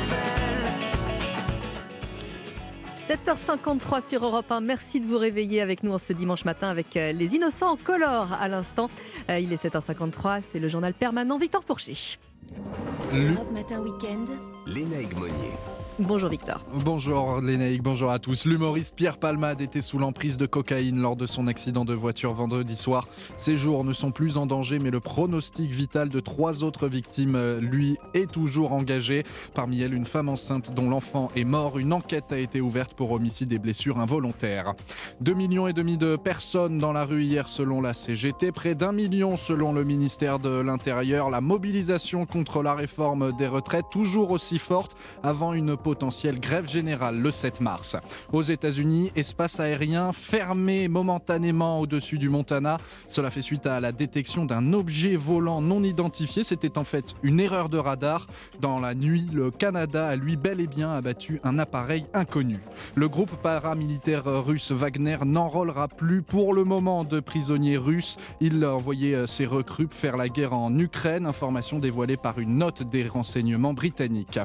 Une Française favorite pour le titre de meilleur sommelier du monde. 68 candidats s'affrontent à Paris au cours de la compétition jusqu'à ce soir. Et donc parmi eux, la meilleure sommelière de France 2018, Pascaline Lepelletier, est pressentie pour le titre. Et puis, après la défaite de Paris contre Monaco et la victoire de l'Olympique de Marseille contre Clermont hier, votre programme de Ligue 1, ça commence à 13h avec Toulouse-Rennes, quatre autres matchs à 15h, puis Lille-Strasbourg à 17h et enfin le choc Lyon-Lens à 20h45 à suivre évidemment dans Europe 1 Sport. Évidemment, merci Victor. Retrouvez toute l'actualité immobilière. Le réseau Guy vous présente Bienvenue chez vous. Europe Matin Week-end, bienvenue chez vous.